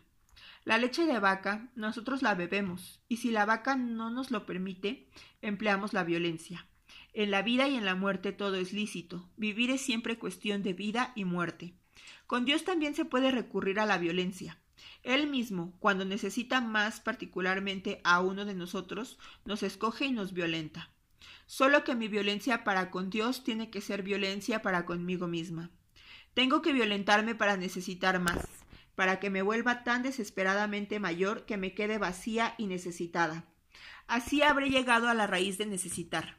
El gran vacío en mí será mi lugar de existir. Mi pobreza extrema será una gran voluntad. Tengo que violentarme hasta no tener nada y necesitar todo, cuando necesite, entonces tendré, porque sé que es de justicia dar más a quien más pide.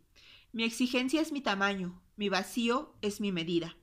También se puede violentar a Dios directamente a través de un amor lleno de ira, y Él comprenderá que esa avidez nuestra cólera y asesina es. En verdad, nuestra ira sagrada y vital, nuestra tentativa de hacernos violencia a nosotros mismos, la tentativa de comer más de lo que podemos para aumentar artificialmente nuestra hambre. En la exigencia de vida todo es lícito, incluso lo artificial. Y lo artificial es a veces el gran sacrificio que se hace para tener lo esencial. Pero ya que somos poco y por tanto solo necesitamos pocos, ¿por qué entonces no nos basta lo poco?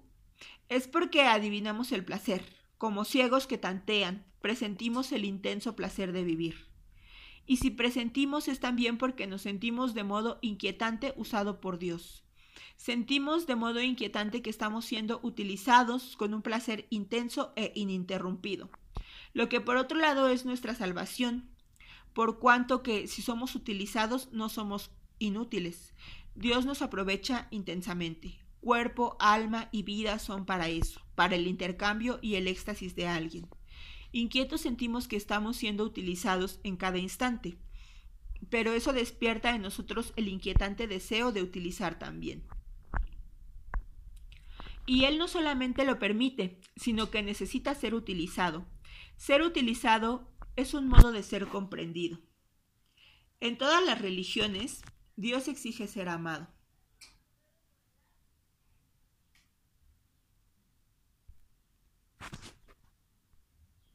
Para tenernos, nos basta solo necesitar. Necesitar es siempre el momento supremo. Del mismo modo que la, más arriesgada alegría entre un hombre y una mujer se produce cuando la grandeza de la necesidad es tal que uno se siente agonía y espanto. Sin ti no podría vivir. La revelación del amor es una revelación de carencia. Bienaventurados los pobres de espíritu, porque de ellos es el lacerante reino de la vida. Si abandono la esperanza, rindo homenaje a mi carencia, y esta es la mayor gravedad del vivir. Y porque asumí mi falta, la vida está a mi alcance. Muchos fueron los que abandonaron todo lo que poseían y fueron en busca de un hombre mayor. Ah, he perdido la timidez. Dios es ya. Nosotros ya hemos sido anunciados, y fue mi propia vida equivocada quien me anunció la verdadera. La beatitud es el placer continuo de la cosa. El proceso de la cosa está hecho de placer y de contacto con aquello que se precisa gradualmente más. Toda mi lucha fraudulenta procedía de no querer asumir la promesa que se cumple. Yo no quería la realidad. Pues ser real es asumir la propia promesa asumir la propia inocencia y recuperar el gusto del cual nunca se tuvo conciencia, el gusto de lo vivo, el gusto de lo vivo. Que es un gusto casi nulo, y eso porque las cosas son muy delicadas. Ah, las tentativas de gustar la hostia. La cosa es tan delicada que me asombro de que llegue a ser visible. Y hay cosas de tal manera más delicadas que no son visibles mas todas tienen una delicadeza equivalente a lo que significa para nuestro cuerpo el tener rostro. La sensibilización del cuerpo, que es un rostro humano.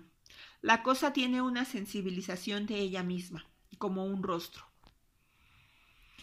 Ah, y yo que no sabía cómo consustanciar mi alma.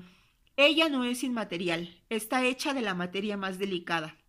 Es cosa, solo que no consigo consustanciarla hasta volverla visible. Ah, amor mío, las cosas son muy delicadas. La gente las pisa con una pata demasiado humana, con demasiados sentimientos. Solo la delicadeza de la inocencia, o solo la delicadeza de los iniciados, siente su gusto casi nulo. Antes yo necesitaba paliativo para todo, y así era como saltaba por encima de la cosa y sentía el gusto del paliativo. Yo no podía sentir el sabor de la patata, pues la patata es casi la materia de la tierra. La patata es tan delicada que por mi incapacidad de vivir en el plano de delicadeza del gusto apenas terroso de la patata, yo ponía mi pata humana sobre ella y quebraba su delicadeza de cosa viva, porque la materia viva es muy inocente. Y mi propia inocencia, ella me duele, porque también sé que en el plano únicamente humano, la inocencia es tener la crueldad de la cucaracha, que la cucaracha tiene para consigo misma al estar lentamente muriendo sin dolor. Superar el dolor es la peor crueldad. Y tengo miedo de eso. Yo sé que soy extremadamente moral, pero ahora sé que debo tener una valentía mucho mayor, la de tener otra moral, tan despojada que yo misma no la entienda y me asuste. Ah, me acordé de ti, que es lo más antiguo en mi memoria. Te vuelvo a ver uniendo los hilos eléctricos para reparar la toma de la luz, fijándote en los polos positivo y negativo, y tratando las cosas con delicadeza. Yo no sabía que aprendí tanto contigo. ¿Qué aprendí contigo? Aprendí a mirar a una persona trenzando hilos eléctricos. Aprendí a verte una vez reparar una silla rota. Tu energía física era tu energía más delicada. Eras la persona más antigua que jamás conocí. Eras la monotonía de mi amor eterno, y no lo sabía. Sentía por ti el tedio que siento en los días festivos. ¿Qué era? Era como el agua que brotaba de una fuente de piedra, y los años grabados en la lisura de la piedra, el musgo entreabierto por el hilo de agua que corre, y la nube en lo alto, y el hombre amado que rechaza, y el amor inmóvil. Era día festivo, y el silencio en el vuelo de los mosquitos, y el presente disponible, y mi liberación lentamente entendida, la saciedad, la saciedad del cuerpo que no pide y que no necesita. Yo no sabía ver que aquello era un amor delicado, y me parecía el tedio. Era en verdad el tedio. Era una búsqueda de alguien para jugar, el deseo de ahondar el, el aire, de entrar en contacto más profundo con el aire, el aire que no existe para ser ahondado, que fue destinado a permanecer suspendido de ese modo.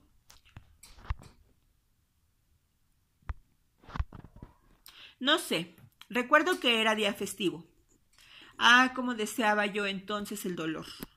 Me distraería de aquel gran vacío divino que sentía contigo.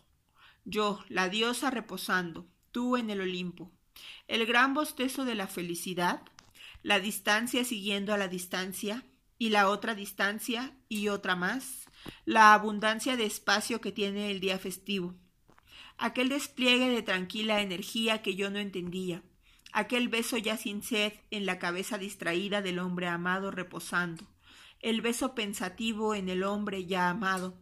Era día festivo nacional, las banderas izadas, pero la noche caía, y yo no soportaba la transformación lenta de algo que lentamente se transforma en el mismo algo. Apenas aumentado, una gota idéntica más de tiempo. Recuerdo nuestras palabras. Tengo un poquito de dolor de estómago, dije respirando con algo de hastío. ¿Qué haremos esta noche? Nada, respondiste tanto más sabio que yo. Nada, es día festivo, dijo el hombre que era delicado con las cosas y con el tiempo. El tedio profundo, como un gran amor, nos unía. Y a la mañana siguiente, muy temprano, el mundo se me entregaba. Las alas de las cosas estaban abiertas. Iba a hacerse calor por la tarde. Ya se sentía por el sudor fresco de aquellas cosas que habían pasado la noche tibia, como en un hospital donde los pacientes aún amanecen vivos. Mas todo eso era demasiado fino para mi pata humana, y yo, yo quería la belleza. Mas ahora tengo una moral que prescinde de la belleza. Tendré que decir con nostalgia adiós a la belleza. La belleza era un cebo suave para mí. Era el modo como yo, débil y respetuosa, adornaba la cosa para poder soportar el núcleo. Pero ahora mi mundo es el de la cosa que antes habría llamado fea o monótona, y que ya no me resulta fea ni monótona. He pasado por la experiencia de roer la tierra y comer el suelo, y lo he vivido como una orgía, y he sentido con horror moral que la tierra roída por mí también sentía placer. Mi orgía en verdad procedía de mi puritanismo, el placer me ofendía, y de la ofensa yo hacía un placer más grande. No obstante, a este mi mundo de ahora, yo antes lo habría llamado violento.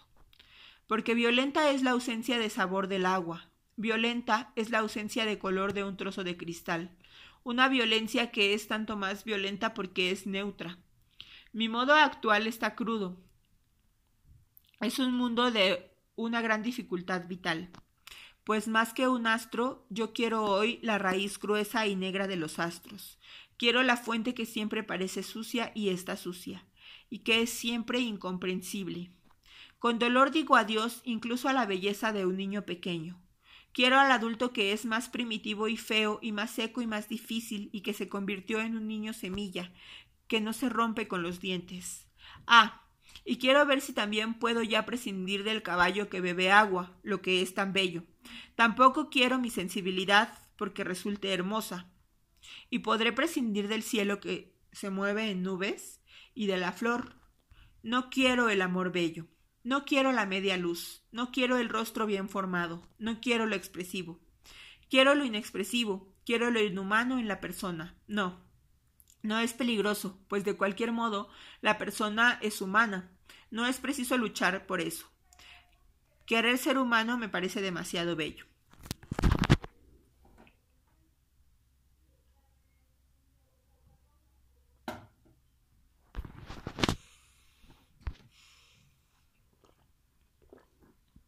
Quiero la materia de las cosas.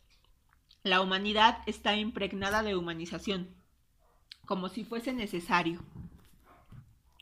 Y esa falsa humanización estorba al hombre y a su humanidad. Existe algo que es más ancho, más sordo, más profundo, menos bueno, menos ruin, menos bello. Aunque también ese algo corra peligro de llegar a transformarse en nuestras manos groseras, en pureza, Nuestras manos que son groseras están llenas de palabras. nuestras manos que son groseras y están llenas de palabras.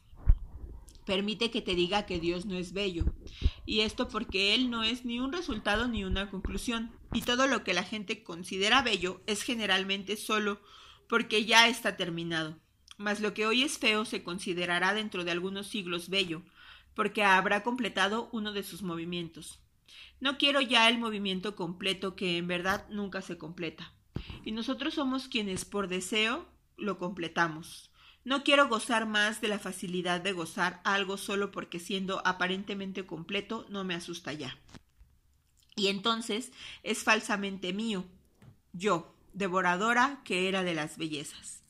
No quiero la belleza, quiero la identidad. La belleza sería un añadido, y ahora voy a tener que prescindir de ella. El mundo no tiene vocación de belleza, y esto antes me habría sorprendido. En el mundo no existe ningún plano estético, ni siquiera el plano estético de la bondad. Y esto antes me habría sorprendido. La cosa es mucho más que esto. El Dios es más grande que la bondad con su belleza. Ah, despedirse de todo eso significa una desilusión tan grande. Mas es en la desilusión donde se cumple la promesa. A través de la desilusión, a través del dolor, es como se cumple la promesa. Y por eso antes hay que pasar por el infierno, hasta que se ve que existe un modo mucho más profundo de amar. Y ese modo prescinde del añadido de la belleza. Dios es lo que existe, y todos los opuestos están dentro de Dios, y por eso no le contradicen. Ah, todo mi ser está sufriendo por tener que abandonar lo que era para mí el mundo. Abandonar es una actitud tan ardua y agresiva que la persona que abriese la boca para hablar de abandonar debería ser detenida y mantenida en incomunicación. Yo misma prefiero considerarme temporalmente fuera de mí a tener el valor de descubrir que todo eso es una verdad. Dame tu mano, no me abandones, juro que tampoco yo quería. También yo vivía bien, era una mujer de quien se habría podido escribir. Vida y Amores de GH. No puedo expresar con palabras cuál era el sistema, mas yo vivía en el sistema. Era como si me organizase en función de tener dolor de estómago, porque si no lo tuviese más, también perdería la maravillosa esperanza de liberarme un día del dolor de estómago. Mi vida antigua era necesaria porque era precisamente su mal lo que me hacía gozar de la imaginación de una esperanza que sin esa vida que yo llevaba no conocería y ahora estoy arriesgando toda una esperanza tranquila por una realidad tan grande que me cubro los ojos con el brazo, incapaz de mirar de frente a una esperanza que se cumple de tal modo ya e incluso antes de que yo muera, de tal modo antes de que yo muera. También yo me quemo en este descubrimiento de que existe una moral donde la belleza es de una gran superficialidad medrosa. Ahora lo que me llama y me atrae es lo neutro, no tengo palabras para expresarlo, y hablo entonces de neutro. Solo tengo ese éxtasis, que tampoco es ya lo que denominábamos éxtasis, pues no es culminación, mas ese éxtasis sin culminación expresa lo neutro de que hablo. Ah, mi diálogo conmigo y contigo está volviéndose mudo. Hablar con Dios es lo más mudo que existe. Hablar con las cosas es mudo. Sé que eso te resulta triste, y a mí también, pues aún estoy viciada por el condimento de la palabra, y por eso el mutismo me duele como una destitución. Mas sé que debo destruirme. El contacto con la cosa tiene que ser un murmullo para hablar con él. Dios debo juntar sílabas inconexas. Mi carencia procedía de que había perdido el lado inhumano. Se me expulsó del paraíso cuando me volví humana y la verdadera plegaria es el mudo oratorio inhumano.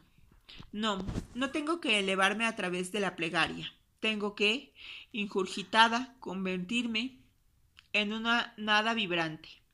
Lo que hablo con Dios no debe tener sentido. Si tiene sentido es porque me equivoco. Ah, no me entiendas mal. Nada estoy quitándote. Te estoy exigiendo. Sé que parece que estoy suprimiendo tu humanidad y mi humanidad, mas es lo contrario.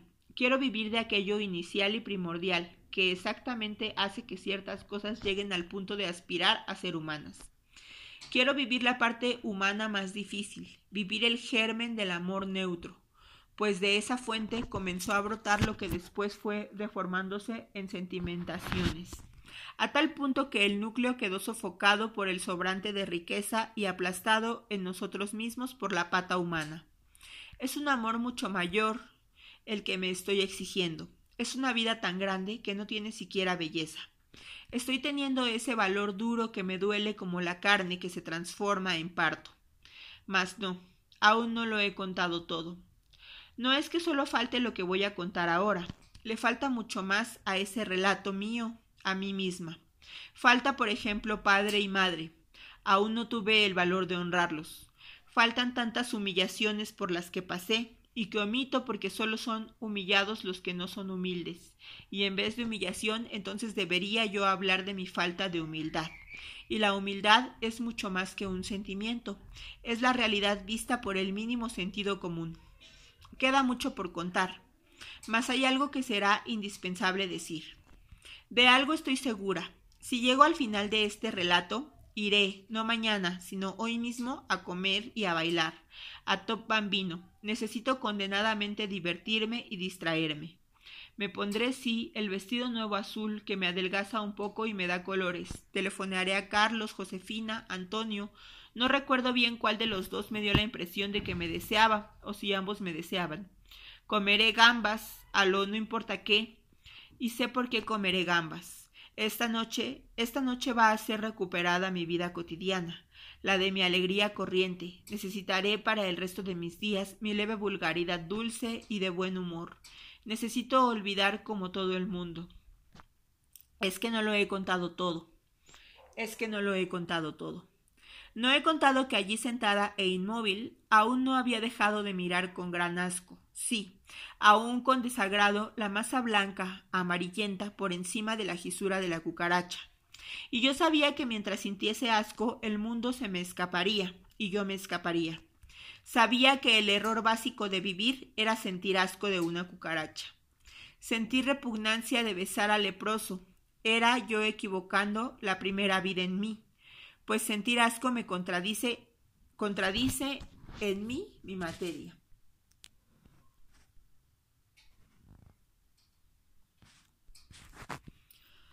Entonces aquello que por piedad hacía hacia mí, no quería yo pensar, entonces lo pensé.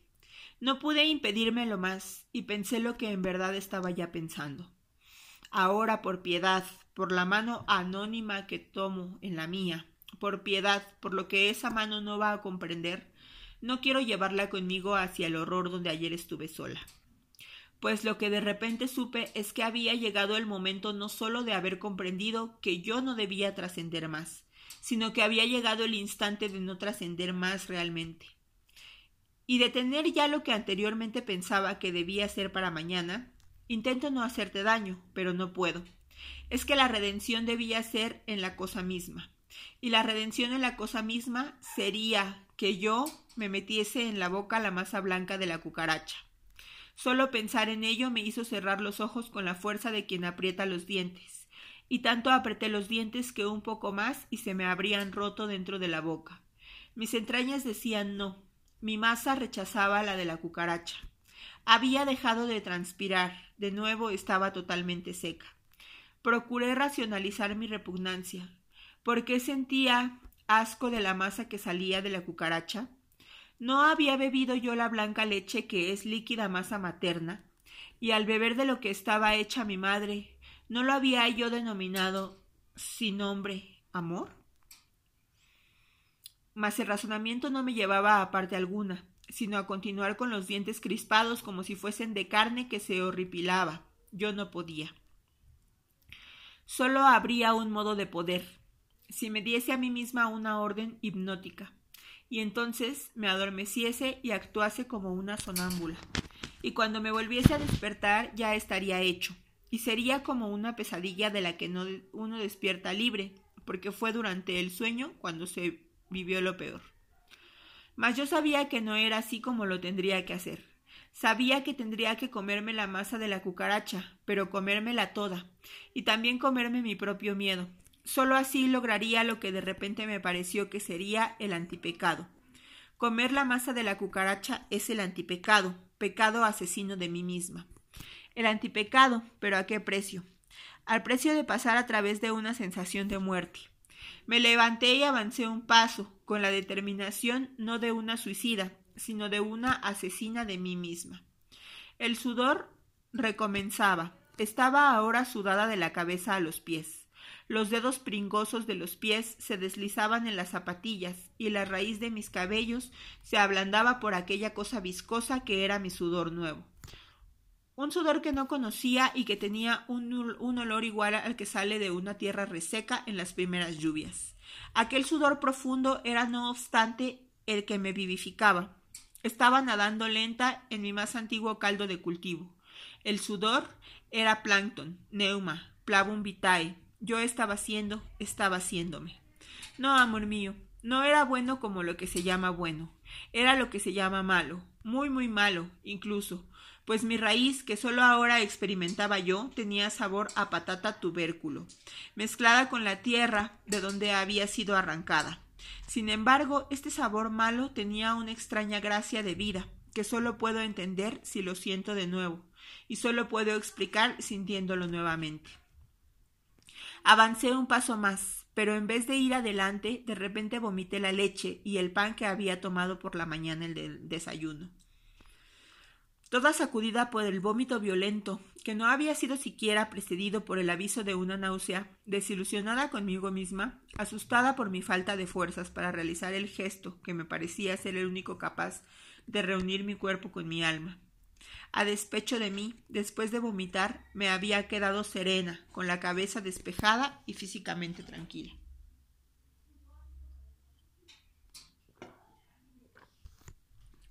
Lo que era peor ahora iba a tener que comerme la cucaracha sin la ayuda de la exaltación anterior. La exaltación que había actuado en mí como una hipnosis. Había vomitado la exaltación. E inesperadamente después de la revolución que es vomitar, me sentía físicamente simple, como una niña. Debería ser así, como una niña que no deseaba estar alegre. ¿Cómo iba yo a comerme la masa de la cucaracha? Entonces avancé. Mi alegría y mi vergüenza fue al despertar del desmayo. No, no había sido un desmayo. Había sido más bien un vértigo, pues yo seguía de pie, apoyando la mano en el armario. Un vértigo que me había hecho perder la cuenta de los momentos y del tiempo, mas sabía antes incluso de pensar que mientras me había ausentado en el vértigo algo había ocurrido. Y no quería pensar, pero sabía. Tenía miedo de sentir en la boca lo que estaba sintiendo. Tenía miedo de pasar la mano por los labios y encontrar vestigios, y tenía miedo de mirar a la cucaracha, que ahora debía tener menos masa blanca sobre el lomo opaco. Me daba vergüenza el haberme vuelto impetuosa e inconsciente para hacer lo que jamás sabría de qué manera había hecho. Pues antes de hacerlo había sacado de mí la participación. No había querido saber. ¿Era así entonces como ocurría? no saber. ¿Era así entonces como sucedía lo más profundo? Alguna cosa tendría siempre, siempre que estar aparentemente muerta para que lo vivo se produjese. ¿Había tenido yo que no saber que estaba viva? El secreto para no escaparse jamás de la vida más grande era el de vivir como un sonámbulo. Vivir como un sonámbulo era el mayor acto de confianza, el de cerrar los ojos en el vértigo y jamás saber lo que se hace. Como una trascendencia, trascendencia que es el recuerdo del pasado o del presente o del futuro, la trascendencia. ¿Era en mí el único modo que podía alcanzar la cosa? Pues incluso al comerme parte de la cucaracha me había esforzado en trascender el acto mismo de comerla y ahora solo me quedaba el vago recuerdo de un horror. Solo me quedaba la idea. Hasta que el recuerdo se volvió tan intenso que mi cuerpo gritó entero en sí mismo.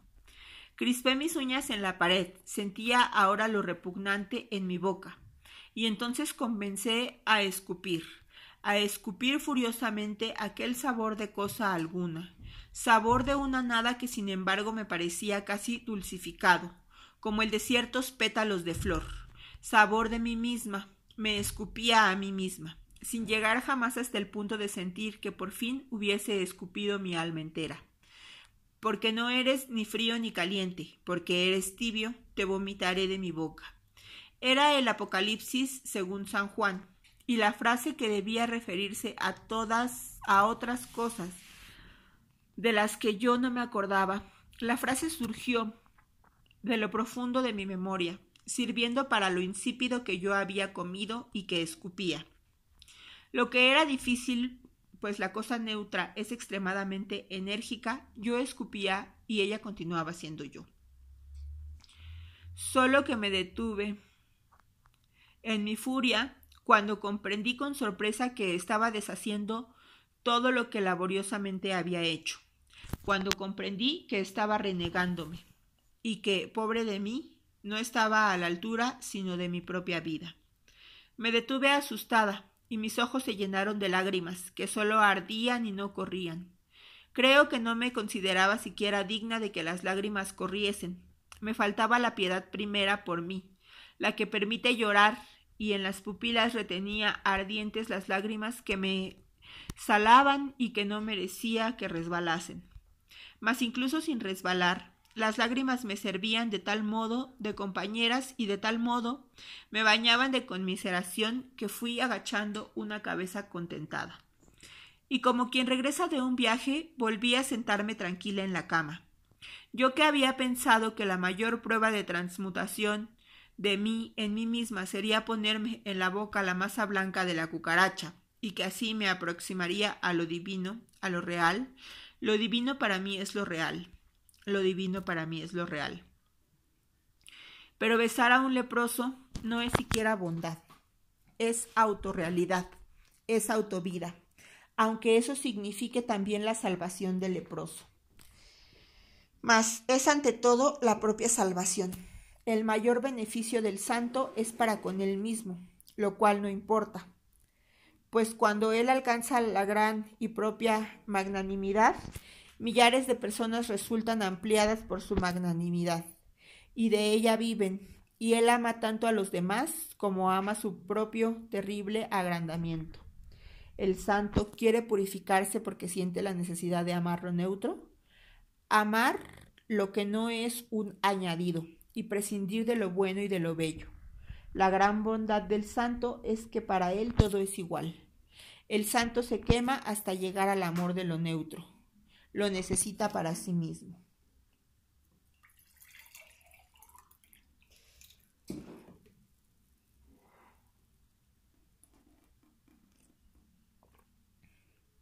Comprendí entonces que de cualquier modo vivir es una gran bondad para con los demás. Basta vivir. Y por sí mismo esto se convierte en gran bondad. Quien vive totalmente está viviendo para los demás. Quien vive la propia magnanimidad está haciendo una dádiva. Incluso si su vida transcurre dentro del aislamiento de una celda, vivir es una dádiva tan grande que millares de personas se benefician con cada vida vivida. ¿Te duele que la bondad de Dios sea neutramente continua y continuamente neutra? Mas lo que yo antes quería como milagro, lo que llamaba milagro, era en verdad un deseo de discontinuidad e interrupción, el deseo de una anomalía. Llamaba milagro exactamente al momento en que el verdadero milagro continuo del proceso se interrumpía. Pero la bondad neutra del Dios es aún más apelable de lo que sería si no fuese neutra. Basta con ir y tener, basta con pedir y tener. Y también el milagro se pide y se consigue, pues la continuidad tiene intersticios que no la interrumpen. El milagro es la nota que queda entre dos notas musicales. Es el número que queda entre el número uno y el número dos. Basta necesitar y se consigue. La fe es saber que se puede ir y comer el milagro. El hambre, esta es quien en sí misma, la fe y tener necesidad es mi garantía de que siempre se me dará. La necesidad es mi guía. No, yo no necesitaba haber tenido el valor de comer la masa de la cucaracha, pues me faltaba la humildad de los santos. Había dado al acto de comérmela un sentido de máximo mas la vida se divide en cualidades y especies, y la ley es que a la cucaracha solo la amará y la comerá otra cucaracha, y que una mujer en la hora del amor por un hombre, esa mujer está viviendo su propia especie. Entendí que yo había hecho ya lo equivalente de vivir la masa de la cucaracha, pues la ley es que yo viva con la materia de una persona y no de una cucaracha. Comprendí que al ponerme en la boca la masa de la cucaracha no estaba despojándome, como se despojan los santos, sino que estaba nuevamente queriendo el añadido. El añadido es más fácil de amar. Y ahora no tomo tu mano para mí, soy yo quien te da la mano. Ahora necesito tu mano, no para no tener miedo, sino para que no tengas miedo tú. Sé que creer en todo esto será al comienzo tu gran soledad. Me llegará el momento en que me darás la mano, no ya por soledad, sino como yo ahora, por amor. Como yo, no tendrás miedo de unirte a la extrema dulzura enérgica del Dios. Soledad es tener solamente el destino humano, y soledad es no necesitar. No necesitar deja a un hombre muy solo, totalmente solo, Ah, necesitar no aísla a la persona, la cosa necesita de la cosa. Basta ver al polluelo caminando para comprender que su destino será lo que la carencia hará de él. Su destino es juntarse como una gota de mercurio a otras gotas de mercurio, aunque como cada gota de mercurio él tenga en sí mismo una existencia totalmente completa y redonda. Ah, amor mío, no temas la carencia, ella es nuestro mayor destino. El amor es mucho más fatal de lo que yo había pensado. El amor es tan inherente como la propia carencia, y estamos protegidos por una necesidad que se renovará continuamente. El amor ya está, está siempre. Falta solo el golpe de gracia, que se llama pasión. Falta solo el golpe de gracia, que se llama pasión. Lo que siento ahora es alegría, a través de la cucaracha viva, estoy comprendiendo que también soy lo que está vivo. Estar vivo es una fase muy elevada, es algo que solo ahora he alcanzado. Es un equilibrio inestable, tan elevado que sé que no voy a poder continuar conociéndolo durante mucho tiempo. La gracia de la pasión dura poco. ¿Quién sabe? Ser hombre como nosotros es solamente una sensibilización especial a lo que llamamos tener humanidad. O también temo perder esa sensibilización. Hasta ahora había llamado vida a mi sensibilidad, a la vida. Pero estar vivo es otra cosa. Estar vivo es una gran diferencia irradiante. Estar vivo es inaccesible para la más fina sensibilidad. Estar vivo es inhumano. La meditación más profunda es de tal modo vacía que una sonrisa brota como de una materia y seré aún más delicada y como un estado más permanente. ¿Estoy hablando de la muerte? ¿Estoy hablando de después de la muerte? No sé. Siento que no humano es una gran realidad y que no significa inhumano. Por el contrario, lo no humano es el centro irradiante de un amor neutro en ondas hertzianas. Si mi vida se transforma en ella misma, lo que hoy llamo sensibilidad no existirá. Se llamará indiferencia, mas no puedo todavía captar ese modo. Es como si de aquí a cientos de miles de años finalmente nosotros no fuésemos más los que sentimos y pensamos.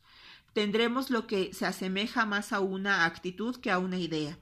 Seremos la materia viva manifestándose directamente, desconociendo la palabra, superando el pensamiento, que es siempre grotesco. Y no avanzaré de pensamiento en pensamiento, sino de actitud en actitud seremos inhumanos como la más alta conquista del hombre. Ser es ser más allá de lo humano. Ser hombre no es más que una vicisitud.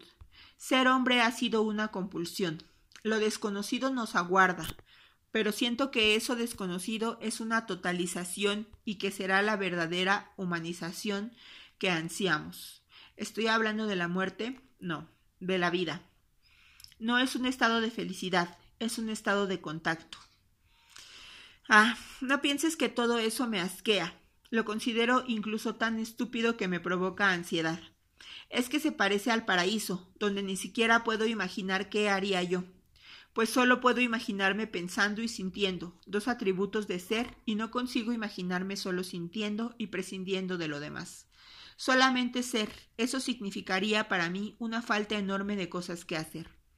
Al mismo tiempo me sentía también un poco desconfiada. Es que así como antes me había asustado con la entrada de aquello que podría llegar a ser la desesperación, ahora desconfiaba de estar de nuevo trascendiendo de las cosas.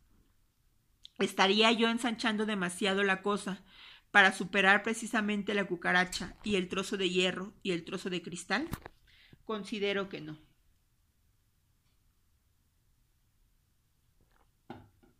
Pues ni reducía la esperanza a un simple resultado de construcción y falsificación, ni negaba que existe algo que esperar, ni había descartado la promesa, solamente sentía, como un esfuerzo enorme, que la esperanza y la promesa se cumplen a cada instante. Y eso era aterrador. Siempre tuve miedo de ser fulminada por la comprensión. Siempre había pensado que la comprensión es un final, y no había contado con la necesidad siempre naciente. Y también porque tenía miedo, por no poder soportar la gloria simple, de convertirla más en uno de los añadidos. Pero sé Sé que hay una experiencia de gloria en la que la vida tiene el purísimo sabor de la nada y que en la gloria la siento vacía. Cuando se comprende a fondo el vivir, uno se pregunta, ¿pero era solo esto? Y la respuesta es, no es solo esto, es exactamente esto. Solo que aún necesito tener cuidado para no hacer del esto más que esto. Pues si no, ya no será más esto. La esencia es de una insipidez ofensiva será preciso purificarme, mucho más para no querer incluso el añadido de los acontecimientos. Antiguamente, purificarme habría significado una crueldad contra la que yo llamaba belleza y contra lo que yo llamaba yo, sin saber que yo era un añadido de mí. Mas ahora, a través de mi más difícil espanto, estoy por fin caminando en sentido inverso. Camino en dirección a la destrucción de lo que he construido, Camino hacia la despersonalización. Tengo avidez del mundo, tengo deseos intensos y definidos. Esta noche iré a bailar y a comer. No llevaré el vestido azul sino el negro y blanco, mas al mismo tiempo nada necesito. No necesito siquiera que exista un árbol. Sé ahora de un modo que, que prescinde de todo y también de amor, de naturaleza, de objetos. Un modo que prescinde de mí, no obstante, cuanto a mis deseos, mis pasiones mi contacto con un árbol, continúan siendo para mí como una boca que come. La despersonalización como la destitución de lo individual, inútil, la pérdida de todo lo que se puede perder y aún así ser. Poco a poco extirpar de uno con un esfuerzo tan atento que no se siente el dolor. Extirpar de uno como quien se libera de la propia piel, las características. Todo lo que me caracteriza es solamente el modo, como soy más fácilmente visible a los demás y como termino siendo superficialmente reconocible por mí. Así como existió el momento en que vi que la cucaracha es la cucaracha de todas las cucarachas, así quiero encontrar en mí misma la mujer de todas las mujeres. La despersonalización con la gran objetivación de uno mismo, la mayor exteriorización a que se llega, quien se percibe por la despersonalización reconocerá al otro bajo cualquier disfraz. El primer paso en relación con el otro es hallar en uno mismo al hombre de todos los hombres. Toda mujer es la mujer de todas las mujeres. Todo hombre es el hombre de todos los hombres. Y cada uno de ellos podría presentarse donde quiera que se juzgue al hombre, pero solamente en inmanencia, porque sólo algunos llegan al punto de reconocerse en nosotros y entonces por la simple presencia de su existencia revelar la nuestra.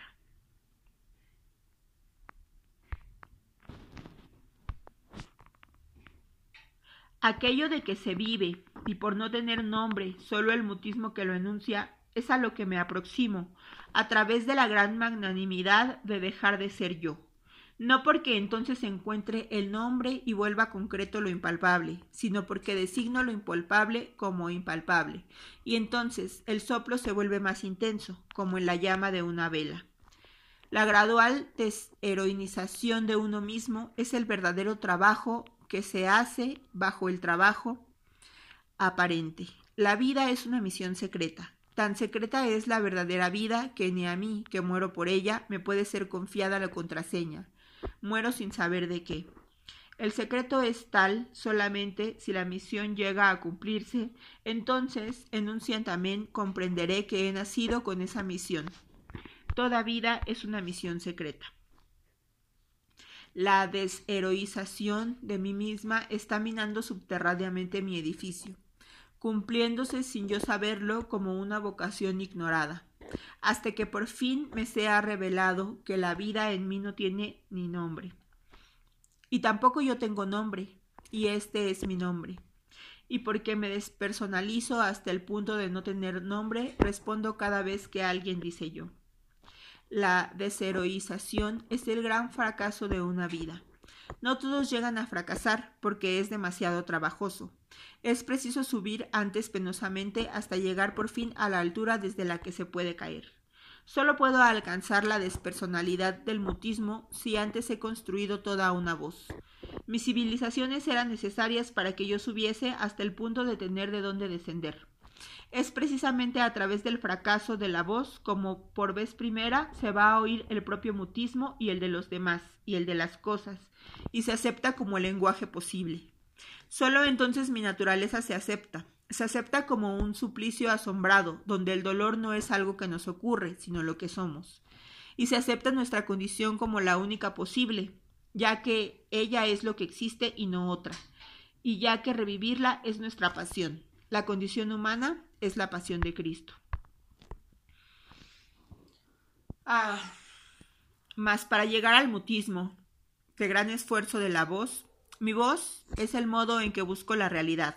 La realidad antes de mi lenguaje existe como un pensamiento que no se piensa, mas por fatalidad me he visto y me veo empujada a precisar saber lo que piensa el pensamiento. La realidad antecede a la voz que la busca, pero como la tierra antecede al árbol, pero como el mundo antecede al hombre, como el mar antecede a la visión del mar. La vida antecede al amor, la materia del cuerpo antecede al cuerpo, y a su vez el lenguaje habrá procedido un día a la posesión del silencio.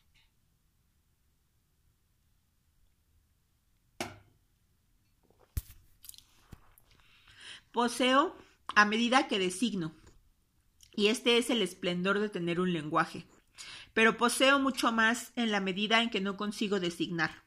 La realidad es la materia prima, el lenguaje es el modo como voy a buscarla. Y como no la encuentro, pero del buscar y no del hallar nace lo que yo conocía y que instantáneamente reconozco. El lenguaje es mi esfuerzo humano. Por destino tengo que ir a buscar y por destino regreso con las manos vacías. Mas regreso con lo indecible. Lo indecible me será dado solamente a través del lenguaje. Solo cuando falla la construcción obtengo lo que ya no logro y es inútil procurar acortar camino y querer comenzar sabiendo, ya que la voz dice poco, comenzando ya por ser impersonal, pues existe la trayectoria, y la trayectoria no es solo un modo de ir. La trayectoria somos nosotros mismos. En lo referente a vivir, nunca se puede llegar antes. El Via Crucis no es un desvío, es el paso único. No se llega sino a través de él y con él. La insistencia es nuestro esfuerzo, la renuncia es el premio. A este solo se llega cuando se ha experimentado el poder de construir, y pese al sabor del poder se prefiere la renuncia. Renunciar tiene que ser una elección. Desistir es la elección más sagrada de una vida. Desistir es el verdadero instante humano, y solo esta es la gloria propia de mi condición. La renuncia es una revelación. La renuncia es una revelación. Desisto y habré sido la persona humana. Solo en lo peor de mi condición está asumida como mi destino. Existir exige de mí el gran sacrificio de no tener fuerza. Desisto, y he aquí que en la mano frágil cabe el mundo. Desisto, y para mi pobreza humana se abre la única alegría que me es dado tener, la alegría humana. Sé eso y me estremezco. Vivir me deja tan impresionada y vivir me quita el sueño. Llego al momento de poder caer.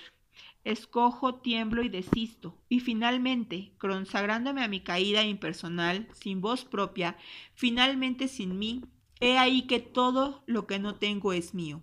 Desisto, y cuanto menos soy, más vivo. Cuanto más pierdo mi nombre, más me llaman. Mi única misión secreta es mi condición. Desisto, y cuanto más ignoro la contraseña, más cumplo el secreto. Cuanto menos sé, más es mi destino, la dulzura del abismo, y entonces adoro. Con las manos tranquilamente cruzadas en el regazo, experimentaba un sentimiento de cierta alegría tímida. Era casi nada, como cuando la brisa hace temblar una brisna de paja. Era casi nada, mas conseguía distinguir el ínfimo movimiento de mi timidez. No sé, mas me aproximaba con angustiada idolatría a algo y con la delicadeza de quien tiene miedo, me estaba aproximando a lo más fuerte que jamás me ocurrió. Más fuerte que la esperanza, más fuerte que el amor. Me aproximaba a lo que creo que era, confianza. Quizás sea este el nombre, o no importa, también podría darle otro. Sentí que mi rostro sonreía de pudor, o quizá no sonreía, no sé, yo confiaba. En mí, en el mundo, en el Dios, en la cucaracha, no sé, quizá confiar, no sé en qué o en quién. Tal vez ahora supiese que yo misma jamás estaría a la altura de la vida, sino que mi vida estaba a la altura de la vida. Jamás alcanzaría mi raíz, mas mi raíz existía. Tímidamente me dejaba traspasar por una dulzura que me entristecía sin constreñirme. Oh Dios, me sentía bautizada por el mundo. Tenía yo en la boca la materia de una cucaracha, y por fin había realizado el acto ínfimo, no el acto máximo, como antes había pensado, no el heroísmo y la santidad, sino por fin el acto ínfimo que siempre me había faltado. Siempre había sido incapaz del acto ínfimo, como el acto ínfimo me había sido desheroizado. Yo, que había vivido en medio del camino, por fin había dado el primer paso de su comienzo. Por fin, por fin mi envoltura se había roto realmente y yo era ilimitado. Por no ser yo era. Hasta el fin de aquello que no era, era. Lo que no soy, soy. Todo estará en mí si no soy, pues yo es solamente uno de los espasmos instantáneos del mundo. Mi vida no tiene un sentido solamente humano, es mucho mayor, es tan grande que en relación con lo humano no tiene sentido. De la organización general, que era mayor que yo, hasta entonces no había distinguido los fragmentos, mas ahora yo era mucho menos que humana, y sólo realizaría mi destino específicamente humano si me entregaba como me estaba entregando a lo que ya no era yo, a lo que ya era inhumano.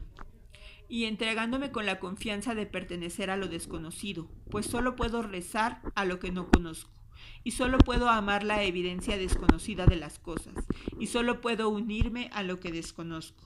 Solo esta es una entrega real. Y tal entrega es la única superación que no me excluye. Yo era ahora tan grande que ya no me veía, tan grande como un paisaje lejano, me hallaba lejana, pero perceptible, en mis más últimas montañas y en mis más remotos ríos. La actualidad simultánea no me asustaba ya, y en, más en mi más última extremidad podía por fin sonreír sin siquiera sonreír. Por fin me extendía más allá de mi sensibilidad. El mundo no dependía de mí. Esta era la confianza a la que había llegado. El mundo no dependía de mí. Y no comprendo lo que digo, Nunca, nunca más comprenderé lo que diga, pues ¿cómo podré hablar sin que la palabra mienta por mí? ¿Cómo podré decir sino tímidamente la vida me es? La vida me es y no comprendo lo que digo y entonces adoro.